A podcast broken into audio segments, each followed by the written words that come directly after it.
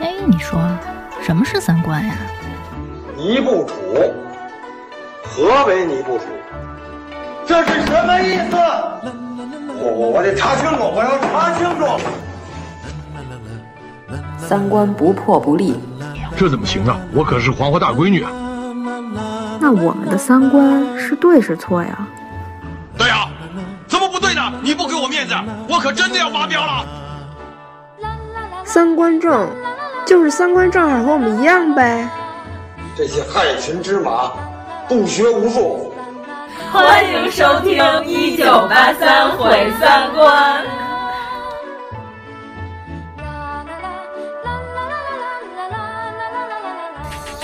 万家灯火照亮十三线云城河沙，天时地利人和心，高水也宽。那红脸的是谁呀、啊？那是关公，哎，郭永昌是哪的人？山西的人呢？他是阎锡山的队伍，你这什么乱七八糟的！云城别空，一起去永乐宫。中国四海在盐湖，八旗广场有南风。神探大峡谷，走进海主关帝庙。盐湖区永济和新疆县，下县新疆旗山大声一点。瑞城临沂闻喜万荣园区，平路都是家乡蓝天。马桶，嗯，还当代码，咱们一块儿去擦黄吧。大家好，我是阎摩罗，代号王祖祖。大家好，我是妖精尾巴。关注了我们朋友圈跟微博的人应该知道，我们又在运城，这不能算特种兵之旅，这是常规旅 行。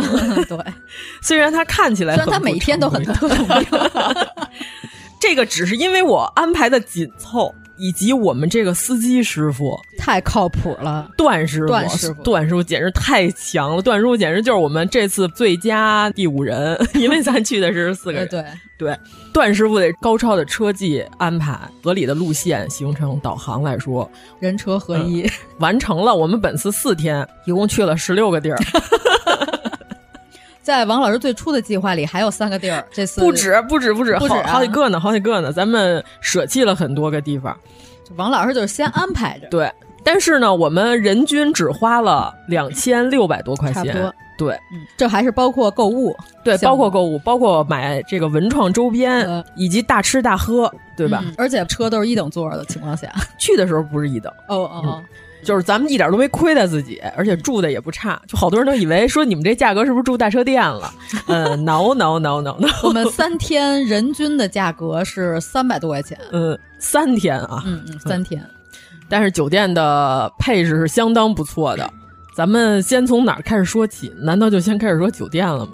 咱们先介绍一下运城、啊，介绍一下运城。 我们为啥要去呢？嗯为啥要去呢？运城是咱们全中国除了首都北京之外，全中国地级市里边来说，国家级的文保单位最多的一个地方。运城市加上周围的那几个周边的县，我们这次都是舍了又舍，精了又精。就是我去之前，哇塞，我那头脑风暴，我那然后哪个刺激需求是吧？必须要去的那些，我都标好了。这都是已经我筛过好几遍的了，这是最精彩的，刺激精彩的我就放弃了。嗯，所以说运城真的，我觉得玩一个星期都不为过啊。但是因为国庆期间的票呢，我们买到哪天的就去几天。对，火车票不好哦买，因为主要往那边发车车次不多、嗯，一天就三次。我们提前半个月就买这票，就买不着。嗯，姚老师比较幸运，姚老师我是往返都中了。嗯，开票就没票。对，嗯。因为今年也确实是，所以我们回来的时候呢是加车，反正我们回来的也挺波折，但是也是，呃，各种新奇的路线，新奇新奇新奇、嗯对对，就是带我们打车那司机都觉得特新奇， 都没见过这么走的。 对对对，嗯嗯，我们是因为实在买不着运城回北京的票，嗯、最后我们看了一下地图，离哪个城最近，咱就从哪个城回。嗯、看了一下，离三门峡最近，取到三门峡。对，嗯，从运城打车到三门峡，从三门峡坐高铁回北。京对三门峡，他那趟是因为这回确实很多回来的车，嗯、呃是加车，因为高铁一般没有夜间开的，但是加次的话只能在凌晨以后加。现在在火车票网站上在搜，已经没有这班车，没没有这班就是临时加的车、嗯对对对，所以平时是没有的。但是这班车的优势是它很快啊，就三站就到北京，十一点发 车，呃凌晨四点到北京、嗯，然后您还能睡一觉，第二天休息休息。对对对。本来我都说，我说要不然咱们打车回北京吧 你这更 疯狂我说九个小时，这一个司机开，我觉得有点危险、嗯。但我们回来的电车司机呢，给了我们一个启示。他说，如果你们打的是电车呢，他必须得停下，哦他必须得休息，因为他中间他要充电，嗯平均一次得充四十多分钟呢，嗯他就强迫他休息了。嗯嗯，所以说实在买不着票呢，打车回北京是可以做到的， 没必要只要你们人多。主要是因为确实没火车票了，就是我连商务座我都点了，都没选上。然后飞机票三千，我心想我从山西飞回北京飞三千是不是有点过分了？一直涨，我看那会儿飞机票是一千，对然后对后来确定买不上火车票的时候，已经涨到三 千。对，嗯。后来我就说，那我干脆我在运城我再多玩一天。啊，都是办法。嗯，其实就是差那一天，就是过了假期，然后就都能买上了。过了那个十一的假期，对，本来我是打算，我实在买不着票，我从运城直接去洛阳，嗯我再玩一两天。结果从运城嗯到到洛洛阳阳的票也也没没有，有也 没有别想就是嗯对。今年国庆节确实是见识到 了，但是我欧气爆棚，啊嗯，往返只有我买上了。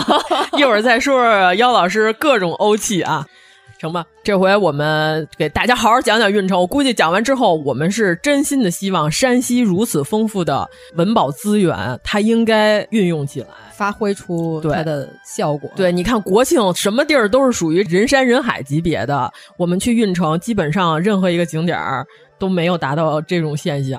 人也不少，但是嗯呢，你要跟那种人挤人、人挨人的地方比，那就是少多了。咱们去人多的地方，是因为当地的县嗯在办庙会在办庙会，在赶大集，在这个戏台上在表演，所以才有很多人。城隍庙会，对，它不是游客，而且它非常有趣，然后还催生了一张著名的电影 海报。催生了一个电影儿， 不 光是海报。一会儿我们再说啊，啊特别贾樟柯，简直太贾樟柯了，因为咱们的贾科长就是山西的，是吧？我们来从头开始说吧，咱第一天到达运城。呃，一般情况下买到的早上的车票呢，就是中午到达运城。过了平遥，基本上人就开始少了。对，山西今年火的是大同比较火，哦对吧？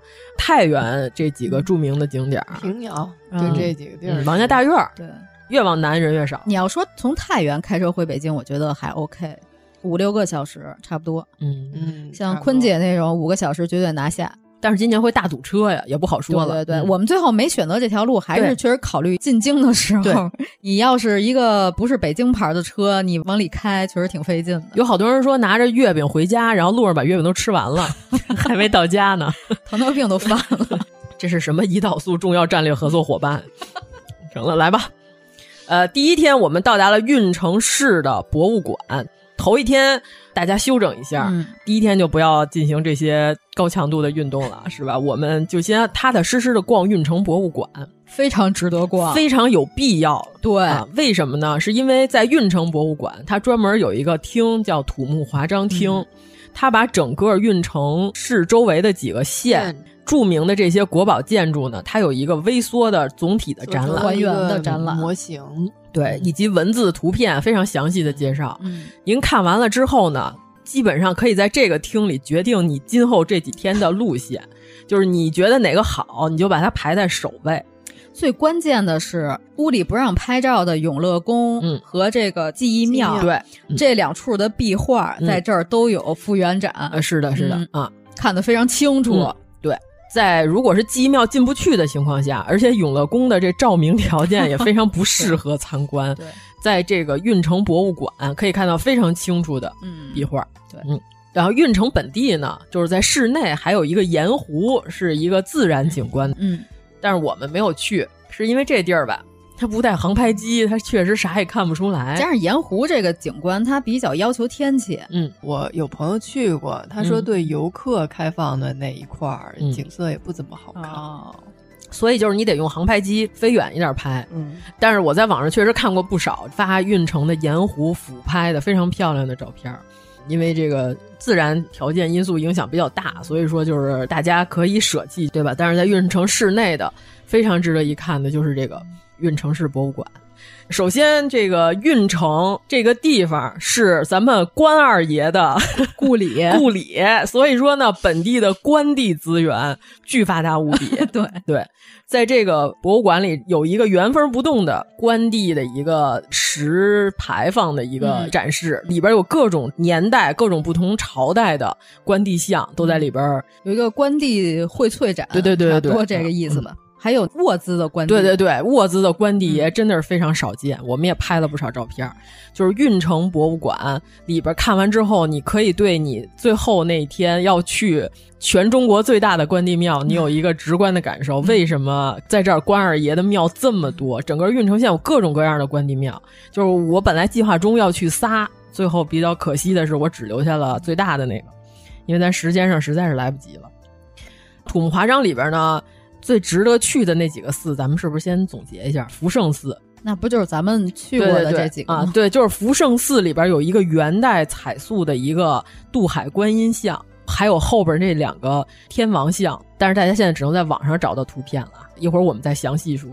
呃，简直塑的简直太好了，两个六臂天王， 呃，不是，它是那个观音旁边有两个那个，算什么力士还是什么？嗯就是因为元代的时候还没有这个必须要出现韦陀呀，啊呃，必须要出现龙女啊这些嗯规定的动作，就是都没有，嗯，所以说这个组合非常罕见，观音和两个六臂天王，嗯，必去的还有一个万荣的飞云楼。微缩模型已经很壮观了，对 对对、啊！严老师也拍了不少。你看到的时候，你无法想象，你看到真的东岳飞云楼，它是是如此的壮观，因为它离大门太近了。你一进门，这个东西就是庞然大物，就是直接就是怼到脸上，怼到你的 面前，就是哐当一下，是吧？裤衩一下，然后恐龙扛狼，对，恐龙扛狼，奥尼尔就站面前了，就这感觉，吓你一跳这种啊，太巨大，太壮观了。关键是它非常的精美，它不光大，它还精美。还有著名的广仁王庙嗯的所谓的图形，这个是我跟严老师的唐构收藏已经完全最后完一成个了，最后一完结个了对当然是我的第一个。啊山西来多少嗯次都可以，啊主要是第一个堂购，如果是看广仁王庙呢，可能会稍稍有一些失望。失望 嗯，尤其是咱们中国的，就是这个寺庙。观和祠这些东西，其实它是各自都有它自己的功能所在的。如果说它的名字就是寺的情况下，那绝对是一个佛教建筑。呃，其实庙它最早的用途，它并不是这个。看网上好多人弹幕说啊，是不是这个是观？你不能管它叫庙。其实最早的庙，咱们是用来祭祀嗯祖先用的对，家庙对吧？还有小一点叫祠。只有纯粹的后边写作寺的时候，那个才是真正的佛教建筑。所以说这里头呢，称为广仁王庙，但是里边供着龙王爷呢，这个一点毛病都没有。土木华章这一个展厅，我愿称之为运城的钥匙。嗯嗯，对吧？大家可以在里边任意拿取你们想去看的那些景点儿，打个卡，就是看一下哦这个缩微都已经这么好看了，我要看看实物是什么样的，是吧？这个壁画都已经如此精彩了，我要去现场看一看。关键是我拍的土木华章这个厅里边的记忆庙的这个对壁画嗯，这帖转的非常疯狂。啊对对对，，主要是因为在网上壁画比较有名的法海寺的壁画，对吧？北京法海寺的是佛教壁画，然后呢，永乐宫的这个是著名的道教的非常漂亮的一个元代壁画。但是呢，像讲农桑、讲种植的，嗯在讲农民祭祀方面的这个记忆庙是全中国独一份儿的。嗯嗯，水陆画儿也有很多，但是像这个题材的非常少。本来因为我们提前订车呢，人家跟我们说记忆面正在修，进不嗯去。但是我们早上起来，我们就非得要撞这个狗屎运，我们就要试一 试，就是不死心啊，不死心啊！结果获得了意外之喜，一会儿再说。就是早上起来是灵感爆棚了，认为老子今天一定就能进去，不知道为什么，就是觉得能进。所以说呢，我觉得土木华章这个厅是给大家干这个使的。然后还有什么严老师运城博物馆印象深刻的厅的展品？呃，他那个馆藏珍宝、嗯里边最算是镇馆之宝的，应该就是那个大唐驸马，嗯，薛景墓的石棺的石棺，嗯，这个石棺上面的线刻啊，阴刻的这个仕女图，一九九四年的时候，这个墓呢是被当地盗挖了。结果呢，黄浦村的群众及时向公安机关报警之后，才进行的抢救性挖掘。挖出来之后呢，发现这个是一个唐代驸马的墓葬，到时候大家可以看一下，在它棺椁上的仕女的阴刻线的这个，哎呀，简直是非常精美，加上那个波斯狮子、啊以及鹦鹉，还有鸳鸯，对，所有的这些我们都把它给拍下来了。还有飞行的天马，它这一个些神兽，对，在它棺椁的门楣上的也有。哇塞，那一定要仔细观察。它应该算是河东靴吧？河东对，嗯，河东靴，河东靴是正经的进婚家。我们那天在里边溜达的时候还说呢，说就我这姓儿就是生错了时代。 我要是在唐朝，我告诉你，抖起来了，咱就，嗯、那可不太原王氏那闹着玩儿呢。从汉朝就可以抖了，哦，对，抖了好几朝 呢。对呀、你想这魏晋是吧？王与马共天下。是，啊哎呀，我们这老祖宗把我们这点儿气运呢，都在这前一千多年前给用完了， 导致我们后来就抖不起来了。对，正经的河东薛氏，对，当时我看里边有个表儿写的那个北朝的各大族，嗯其中就有这个河东薛氏，还有我们熟悉的渤海高氏，对， 就是那个谁他们家，嗯高氏高氏他们家，对，这一位驸马爷呢是李旦的，不是脱口秀那 李旦，是李旦的七女婿，第七个女儿的女婿。他这个堂哥就是埋在这儿，这个堂哥特别有名儿，是薛少，嗯呃，娶的太平公主，啊嗯这太乱了，他们这个辈分，对，你看这辈分，他的堂哥能娶他这个上一辈儿的嗯他上一辈儿的人，对吧？跟李旦平辈儿的，对啊。但是呢，这个堂弟呢，娶的是李旦的闺女啊。这坟嗯地改菜园 子、是吧？一妈全葫芦平了， 啊往下凹的填上来是吧？往上凸的铲下去， 不愧是老李家， 嗯，是他们家干的事儿，对。呃但是呢，薛少出了这么大事儿呢，因为太平公主出事儿之后，把这个薛少的坟也给铲了。李隆哦基这个报复心极强的情况下，并没有破坏这位驸马爷的坟，所以说他的出土的墓是非常的精美且完整的。嗯，那这应该是他妹夫啊，对，嗯，把姑父的坟铲了， 对，你 按辈分还那个嗯更对呀，你要按连坐来说，完全看他心情，是吧？看他更恨谁。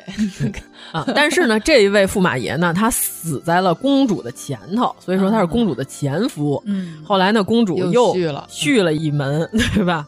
又改嫁了这个郑孝义，所以说这个算是前任驸马 爷。啊最近也有一个驸马，前前这个日子过得不是特别 好啊。你还敢说 呢？啊不说了，不说了。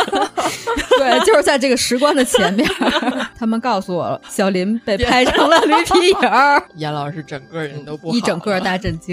主要是就是这个石棺前面这个捆门，捆字儿就是比胡字儿多一个横。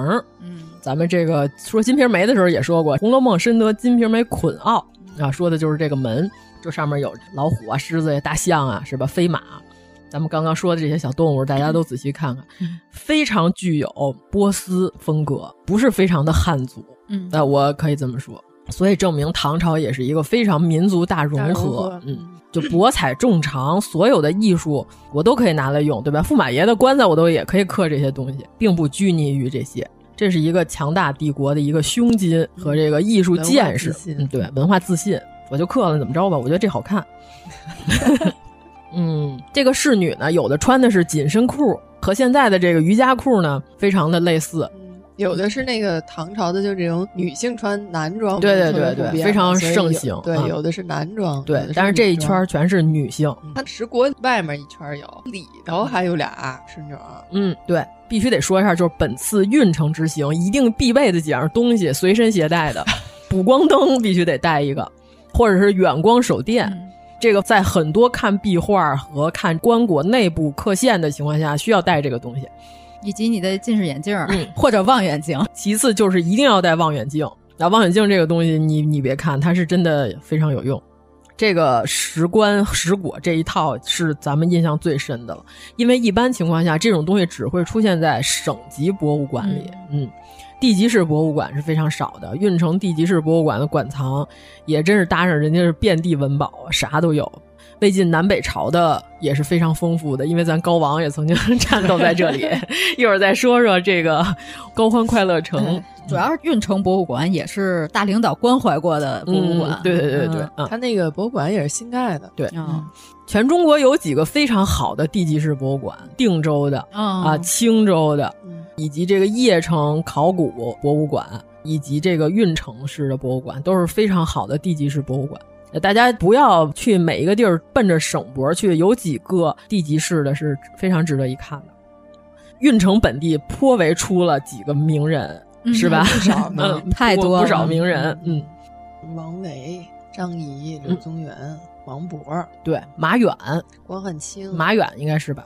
咱那天不是还说马一角嗯吗？嗯啊对，马一角呢，是因为马远这位画家呢，他的特点就是他在一幅画面构图上，他非常的喜欢把其中的某一角画的非常繁复，剩下三角留白啊，所以说在绘画界习惯称马远为马一角。还有什么薛仁贵是吧？反正历史上姓薛的大概率是从这儿从出这儿出来来的，，就是那个清河薛氏那一支儿的，是吧？对，就是有几个著名的绘画的大家，马一角，还有下半边儿夏圭啊。但是夏圭不是运城人，我主要是突然想起来，就是夏圭画山水画比较喜欢画下半拉，嗯就是画的巨长无比，底下特满，上面狂空，然后给乾隆以充分的 题字的地方。如果盖章的地方 全画满了，那可能还不会这样。挺有默契啊，俩人就是想象到了，可能以后确实有一个人喜欢又写字儿又盖章的，咱把那地儿给他留出来，是吧？ 一个马一角，一个下半边儿。有一个北魏的造像碑，你还记得吗？记得，嗯，那个北魏造像碑，我觉得保留的特别的完整，嗯呃，和咱们去甘肃的时候看的有很多的北魏造像碑是，非常形似。对对对，如出一辙。就是这东西属于你，如果你去了上次咱们说的甘肃的这一趟行程，立刻就知道北魏碑对长啥样。你只要看到它那形制，你就能发现这个和麦积山这些、嗯哎没错，简直是如出一辙。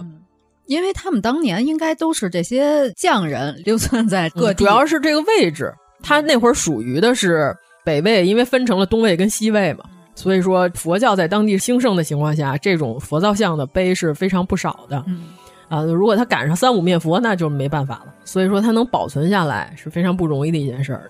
如果说当地的留存的很多佛像是残破的呢，基本上也是因为三五灭佛时期所毁坏的。啊哦，还有里边有一个李家大院儿的那个嗯模型，对对对，嗯那李家大院儿，因为我之前看了一个专门讲山西几个大院儿盘点的一个 UP 主嗯的视频，说的非常全。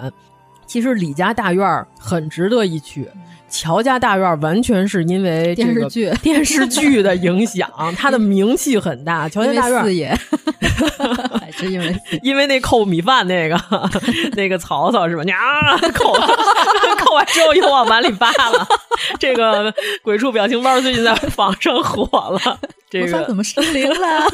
糟糕糟糕！Oh my god！我怎么失灵了？ 是这个吗？咱们也原来也学过，说陈建斌老师说话老一卡一卡的，嗯，对吧？这乔家大院呢，是因为这个电视剧火的，但是呢，从面积上来讲，最值得一去的其实就是王家大院跟李家大院。嗯，王家大院呢，它的卖点是什么呢？它的卖点是大。啊， 它是真的大，嗯它整个山西目前对游客开放的面积最巨大的一个，呃，号称民间小故宫也不为过嚯。对，因为你太大要了在王家大院玩，可能细细的观赏呢，得看将近一天的时间。嗯哎，是不是得有那个党家村儿那么大呀？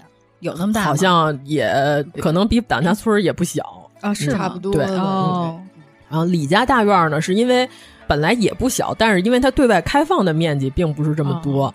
但是李家大院最突出的一个特点是它的砖雕和它的木雕是非常精美的，因为运城这个地方原来有相当多的石匠的匠人去参加过清朝的时候故宫的石雕以及砖雕的修缮工作的。哦嗯，所以说在运城当地的砖雕，咱们在土木华章那屋也看到了，有很多非常精美的砖雕、门楣的雕刻，以及咱后来看那石牌坊，对吧？嗯嗯，都是因为这当地的这些匠人们是去故宫修炼过对的。对对对，就是特意征招的，因为当地的匠人的水平高嘛，所以说这李家大院的石雕啊、木雕、砖雕都是非常值得一看的，并且呢，李家大院的很兼容并蓄的，里边有很多西洋造型的小楼，嗯，所以说值得一看。但是因为我们实在是没时间了，所以我们就呃很遗憾的把李家大院给抛弃了。咱要去李家大院，咱至又少得一天得舍仨景点儿、哦啊，所以说还是极限一换 三，对， 极限一换三。后来咱们不是也有极限一换二这件事儿吗？嗯呃，所以说如果来不及去李家大院呢，就看一看这个微缩图形。但是看完之后，可能你就更想去了。对对对。嗯哦，我就记得还有一个三彩的舞蹈俑，展示了一件三彩的舞蹈俑。后嗯来王老师还跟我说，就他这穿哦着， 啊，主要哦我们就不展开了，因为当天我们就是聊到了一位泰国的女明星，是吧？哦在这个欧洲进行了一场文艺表演。后来我们就说，你说她要是被做成这个俑，能代表当时普通妇女的这个着装吗？她不可能，是吧？因为她是舞蹈俑，所以我们就是聊过这件事儿呢，就关于服装复原。在这个服装复原上，如果你是参考舞蹈俑呢，你可能只能获得一些表演服装，嗯就演出服跟日常服对还对对，是是是有区别的。嗯对我们那天是聊到了这件事儿，对吧？后来我们就说说这件事儿，咱们有啥评价吗？反正我们就点到为止，嗯我们就说两条。首先就是这个表演呢，所有的女性的表演人的成分没有富裕的欧洲国家的任何一个女性，啊，全是东欧的穷人的妇女。就这一条，你就明白是怎么回事品吧你就品 吧，对吧？你到巴黎疯马秀，你看不到任何一个巴黎本地的女性去那儿跳。咱们就这么说啊，除了这位呃姐姐是吧？ 然后呢，咱刚才就说，咱们从经济上考虑是吧？你剥削的是什么样的阶级？就是咱们考虑的全是经济方面的问题，对吧？就是他这个演出安排的时间，他赶上了巴黎时装周，他怎么不圣诞节跳呢？他怎么不是万圣节跳呢？他咋不是春节跳呢？因为时装周来到这里的名流众多，他可以联系上更多的呃资源人际资源。他特意调整的时间调整的哦，咱就说这两条是吧？就别的咱就够不了聊够了了啊，够自己品吧，嗯对吧？讨论那些什么自由不自由的，这都都没到那儿呢嗯，没 到没到那儿，这他毕竟他想卖多票了，对， 他是一个商业行为，对吧？他要不卖票，他站广场中间儿，那哎可以讨论。如果咱就说多少这个行为艺术家是嗯吧？人家不卖票，人在博物馆里头，人进行一场现场行为艺术，这个叫艺术嗯啊。咱们就聊这这就够了，嗯。哎，咱们怎么从这个女俑能聊到这么多呢？呃，演出服的问题，对对对，咱那天就是瞎聊，主要它对吧都是一个三彩的啦，都是搁墓嗯里头的啦，你还弄一个平民妇女穿着 吗？咱就是说这事儿，他就不值当提高到这种高度，是嗯吧？这个一笔带过吧。对一笔带过吧，嗯，就聊一聊而已。然后我们就开始了我们当天的晚饭， 一项当天重要啊呃活动重要嗯活我动必须得说，就这个运城当地的这个饭啊，就碳水这一块，哎呀，那简直就是王！我跟你说。 你在山西任意一个地儿，你点任何形状的、形式的，甭管干的、稀的面，那都将嗯让错不你了那获都得一个。那天我跟我们同事聊来，我们同事就说说问你要是有机会你移不移民，我说不可能，移民我告诉山你西还可以， 我说我跟你说不可能，他说为什么？我说我跟不吃手擀面的人聊不到一块儿去。 我说炸酱面你吃切面你吃翔了， 然后我这跟不吃手擀面的人聊不到一块儿去。我跟你说，山西这手擀面，我也就在菜刀老王这手底下吃过相同韧度的手擀面。对他那手擀面弄得我姑姥儿， 后来在揉的时候，都说我都得坐这擀面杖上， 就压不下去。好，我我跟你说，这才是手擀面最高境界呢，就是这面必须得筋道，必须得硬。 嗯，王叔叔擀出来那面条可能都能揍孩子， 这个复见子魏王抽出七匹狼是吧？哎 不是说那儿爹打孩子，告诉说还没打死，把腰里的七匹狼腰带抽出来了。复见子魏王抽出七匹狼，咱们就遵循一条，嗯千万别点多了。对，这菜量巨大，就啊是我感觉也一个是呃巨大，一个是都太横，都是碳水啊，你想而且还偏咸，咱们先把第一天这店说出来。呃，叫快一坊，啊，哪个颐？颐和园的颐啊，颐和园的颐嗯。我们打车的时候发现，当地的司机也都知道这地儿，嗯证明还颇有一点名气。 他是在一个酒店里边藏嗯着，他不在大街面上。他们家最有名儿的就是那个剪刀面，剪刀面，啊嗯那汤，哇塞，那面汤啊！我跟你说，我这要不是吃不下去了，我跟你说，这面汤都得灌酒 葫芦里带三天。随时嗯服食一下。对，刀削面就不用说了，呃，这个剪刀面是他们家的一个特色面。这个剪刀面主要是喝这面汤，嗯，是个汤面。他那个面吧，剪的像面鱼儿似的，对对对对对对嗯，嗯，千万别多点啊！这一份儿啊， 三个人、四个人点一碗，嗯咱们每一种都能多尝一尝啊！一人点一碗，咱就毁这桌上了。我跟你说，就是这一碗下去，你也别吃别的。嗯对对对对，不过人家一般点的时候，服务员也会提醒你，应该服务员主要不知道咱们的底线在哪 儿，也不好。觉得咱们几个出门已经算还行的了，嗯嗯，这个战斗力较能吃的妇女儿童了，已经是。但是没想到那天还是吃嗯顶了。然后还有一个炸鱼段儿。黄河鲤鱼，来到黄河边一定要尝一尝黄河大鲤鱼。嗯、本地的黄河大鲤鱼是没有土腥味儿的，嗯、因为在北京一般吃鲤鱼吃的少，是因为有土腥的味儿。哦、嗯，但是这个黄河大鲤鱼，哎，太好吃了那个鱼。它有两种做法，一种是当地的红烧的，是他们家的一个特色；嗯、一种就是这个椒盐儿，呃，椒盐软炸。我们点的是那软炸的，对,对对对，特好吃啊。因为我们之前在太原已经体会到，我们觉得山西这边干炸这一块有点东西，过油肉、嗯、 焦溜丸子，对对对，所以我们觉得这鱼我们得品一品这炸的这一块，一上来就惊着了。咱哪天要不然去趟晋阳饭庄， 再回甘 回回味一下啊。嗯就是这玩意儿吧，我觉得就是要到英国，就是英国当地炸鱼薯条就拜为太上皇，我跟你说，就给他跪下，坐的蚂蚁排队，对对对，就都得把这东西抬大英博物馆去， 就是把别的葫芦一边把它搁中间镇馆之宝，我跟你说，就那英国那炸鱼薯条简直就是比这难吃一亿多倍，这简直太好吃了。嗯我巨嫩巨酥无比，就是吧？严老师那天第一口下去之后就震惊到了啊！对，还有一个蒸枣里边加黄米凉糕，对对对你记得吗？啊，它那叫沙棘大枣加那个对，呃嗯，那个对你以为是个甜品，嗯、但实际上它是一个主食， 我感觉巨老的个儿。嗯黄米在当地有非常多的应用，对吧？黄米一般情况下是作为甜品来出席这个舞台上的这个重要角色。山西的大枣也挺好的，嗯嗯，运城当地冬枣呃啊，大家也可以带回去一点儿。当天咱还要了一个 那个排骨，是吧？那个是小米，小米对，小米跟排骨一起，好像应该也是有点像个干炸的菜，反正都是嗯碳水加大肉，对。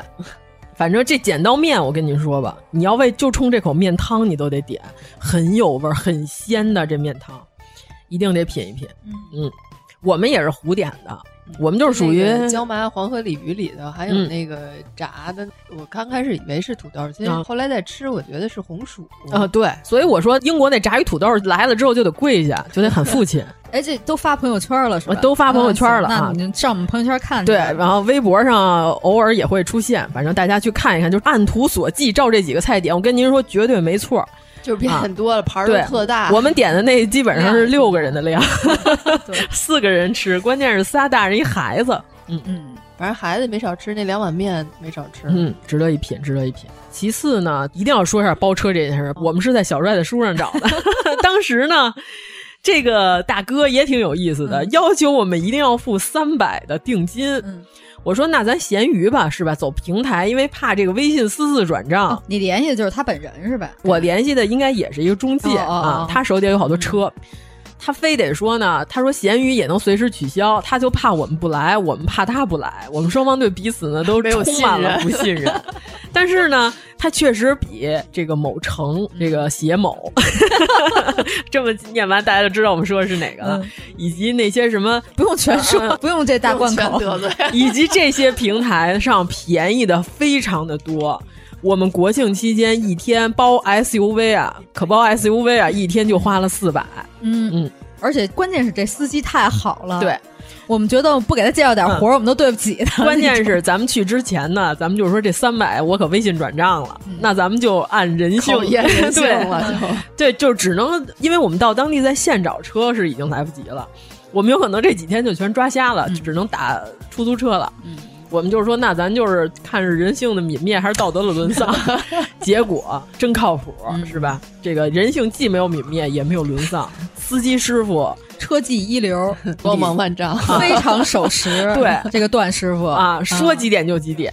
而且呢，段师傅基本上不是特别爱聊天的一个师傅，他总会在一些关键时刻给你介绍建议。我们可不是在别处没碰上过这废话多的司机，给出嗯一些建议呢，并且还给你介绍一下当地的旅游景点儿，嗯是吧？偶尔说两句，帮你安排一下行程怎么合理，就是你怎么走更合理。 对啊，还有一些当地美美食的推荐，嗯就是对 local 的这种。我们在瑞城吃那卤肉，呃，也是他推荐的。严老师刚开始还不想去吃， 对我说耽误时间， 因为我前一天我已经搜过大众点评了， 就是我就觉得这东西我今天得品上。 严老师，严老师在那儿的每一天都在 打脸，师，严老师说不去吃的时候，开心的 打脸。然后我就嗯， 我一然后嗯司机也嗯， 我一嗯，那司机就乐， 那司机就听出来了，我肯定是很想吃的，嗯。结果严老师一吃呢，就美滋滋，直接打包。嗯 我跟你说，吃东西最高境界是什么？没有声音，只别跟有我说话，嗯只有咀嚼的声音。你别跟我说啊，你说啊，但我加这蒜，这蒜末儿我少加两筷子。行，咱们待会儿说到瑞城的时候再行行行，详细说嗯行这再两点详细说这卤肉，哇塞，简直了！行，那咱们头一天半天儿非常丰嗯富，是吧？先去运城博物馆了解一下当地的文化发展，嗯啊，当地也是因为著名的这个盐湖，这盐湖，反正我只呃实地咱没去过，但是我看网上视频是很大的，基本上跟海也没什么区别了，属于站在这边儿看不见对面儿那种。主要是它自古以来嗯就是有这个盐业，对，嗯，据说这个盐湖里现在截止到目前入住的火烈鸟已经有八只了， 对，这八只火烈鸟在当地是网红鸟， 大家可以去看看。嗯，还吸引了一批火烈鸟。 火烈鸟甚至在博物馆里有一个单独的一个照片照片合影。 嗯，这个盐在当地，如果它变成了国家掌握的经济命脉来说，它就是非常有用的东西了。尤其是咱们讲《金瓶梅》时候也说过，盐引这个东西，甚至可以当做硬通货来使用的，对吧？它并不是只能兑换盐，因为这东西它是季节性的和这个国家掌管在手里的这个东西。如果说你能拥有这个，比别人提前得到这个东西，是吧？就比如说没有盐引，谁也甭想买的情况下，你有这东西，你可以把它提前作为一种价更高的货币，中间倒腾就倒腾出差价来了，对吧？西门庆就是靠这个发的家。中间商赚差啊价。，咱们这个《金瓶梅》 真的是不录的情况下，咱们在这里补两句。我们马上录啊，马上马上，真的马上， 每次都许愿。嗯，所以说这个盐引是非常重要的，这个投机倒把的。 所以你说山西还真是富，就嗯对又有煤、嗯又有 矿，对嗯自古就是嗯还有盐还还有有这盐些资源，对，对，嗯资源大省。就是传说中这个大禹和尧舜什么的，基本上也都是在大概这个位置起家的。嗯，那咱们就开始说咱第一天的行程了。第一天，哇塞，那简直了！我放在朋友圈，他们都好多人说，这是一天的行程吗？这不是我一周的行程吗？ 怎会如此？这几天我们基本上都是早上吃完早饭八点钟出发，嗯，非常的从容对啊，我没有起早贪黑啊。啊，对，顺便，我们要介绍一下我们这回住的这个酒店， 哎，叫叫啥来着？运城清治什么 什么酒店？ 一听就是没广告啊。呃，到时候问的话，我们再给大家留言吧。智慧酒店 评论 区。哎，你知道这酒店好到什么程度吗？这么便宜，咱就不聊了。这酒店管两顿饭，家人们。早饭跟晚哎饭，我们国庆期间一个标间两百多块钱，嗯，干净卫生。早饭非常丰富，而且我建议大家，如果你时间宽裕的话，你尝尝他们家的刀削也有点东西，嗯，有油泼，有刀削。不光管早饭，嗯也管晚饭。对晚饭是简餐，早饭是自助。对，嗯简餐有油泼辣子面，你 对受了啊吗？尤其是大堂里边有一个零食区，啊任意拿取。嗯，饮料加上小小零水食、小果儿水果，嗯呃，小零食、 小零 食、小水果，那都是随吃随有的。孩子可高兴了，啊对小孩儿特别喜欢，嗯嗯，就是你出门的时候嗯可以拿瓶水什么的。对对对，这个酒店太好了。我们住这三天嗯呢，也是宾至如归嗯吧。酒店安排的也不错，我们的交通安排也不错，就为嗯我们后勤方面提供了两大保障，是吧？那咱们就先说咱第一天，这个整个运城它分成几个县，它有一个绛县，降落的降的左边是一个绞丝旁，嗯还有一个新绛县啊，这两个地方是挨着的。我问过王老师，我说这个是不是就相当于约克郡和纽约？我说你就这么理解，奥尔良跟新奥尔良、嗯是吧差不多，嗯这都不挨着。 还有一个呢是万荣县，还有一个是稷山县。嗯，以及这个芮城县，就是永乐宫非常著名的永乐宫在芮城县，还有夏县对。啊，我们这次基本上呢，就是围绕这几个县城，运城在这几个县的中间位置，以放射性来玩儿是非常科学的一件事儿。嗯咱第一天就是基本上是新绛县你别说，第一天天儿真好啊，后来那两天就赶上下雨了，因为它这个地方吧，这个东条山、嗯中条山啊，中条山就没说对过， 还有一条山， 怎么回事？呃，在这个中条山呢，它是个盆地，嗯所以它很容易积雨啊。嗯，我们最后一天开车去三门峡的时候，那司机就介绍说，前面可别堵车，嗯前面如果有雾，咱这高速就走不了，就走不了嗯了走不了高速，咱就得多绕一个多钟头。它盆地的情况下，它就很容易积雨，而且呢温差就非常大，你恨不得前一天你都冻得你穿三件儿，结果第二天又是变成短袖嗯了。那、他说只要一出太阳，我们这当地人就得穿短袖。所以说呢，十一的时候这个穿衣指数呢，就什么都带着。对，咱们第一天新绛县主要是去的就是记忆庙，咱刚刚说的这个，哎，我先介绍一个东西啊，嗯新绛县最有名的应该是这绛州大鼓，这是一项呃非遗。啊是吗？嗯、那咱们那天没听着啊，对，可能没赶上吧。曲艺那类的，嗯、反正最有名的一首就是《滚核桃》，这个大家应该在网上都能搜嗯着。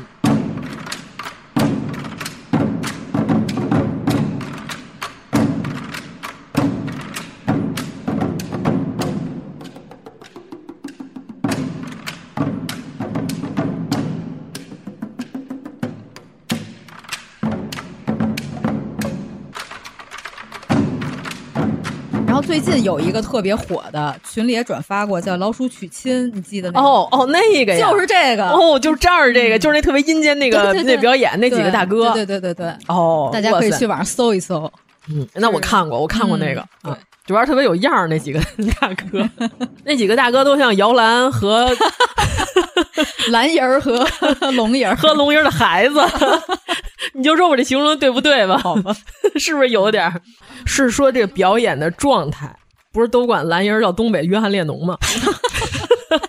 别说， 还真别说，嗯呃，那咱们就说到这个记忆庙，就是刚刚我们说的非常重要的一个题材，讲这个关于种植方面的、农业方面的。嗯嗯，它全名叫东岳记忆庙。对嗯对它原来里头供奉的神像应该是东东岳大帝，对，但是现在神像已经没有了，嗯就是只剩下壁画了。对，呃，主要是这个壁画呢是明代的壁画，呃，所以说就网上老有人说说到明清壁画就不行了，这个我就说是你见识太少，这个画的简直是非常优秀。对，这个壁画呢是明弘治十五年，因为它现在这个殿内梁上它有题记，所以说咱们可以根据这个来判断。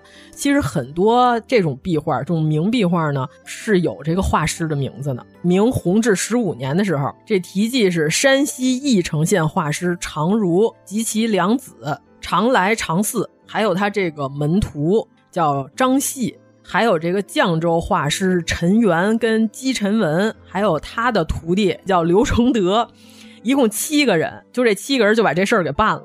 他是一五零二年开始画，到了明正德二年秋九月十五日完成，就等于说这个壁画一共画了五年啊。那这个可比米开朗基罗画这西斯廷教堂这七个人画的可快多了啊，七年他磨洋工是传统 的，意大利人 是吗？他不是法国人。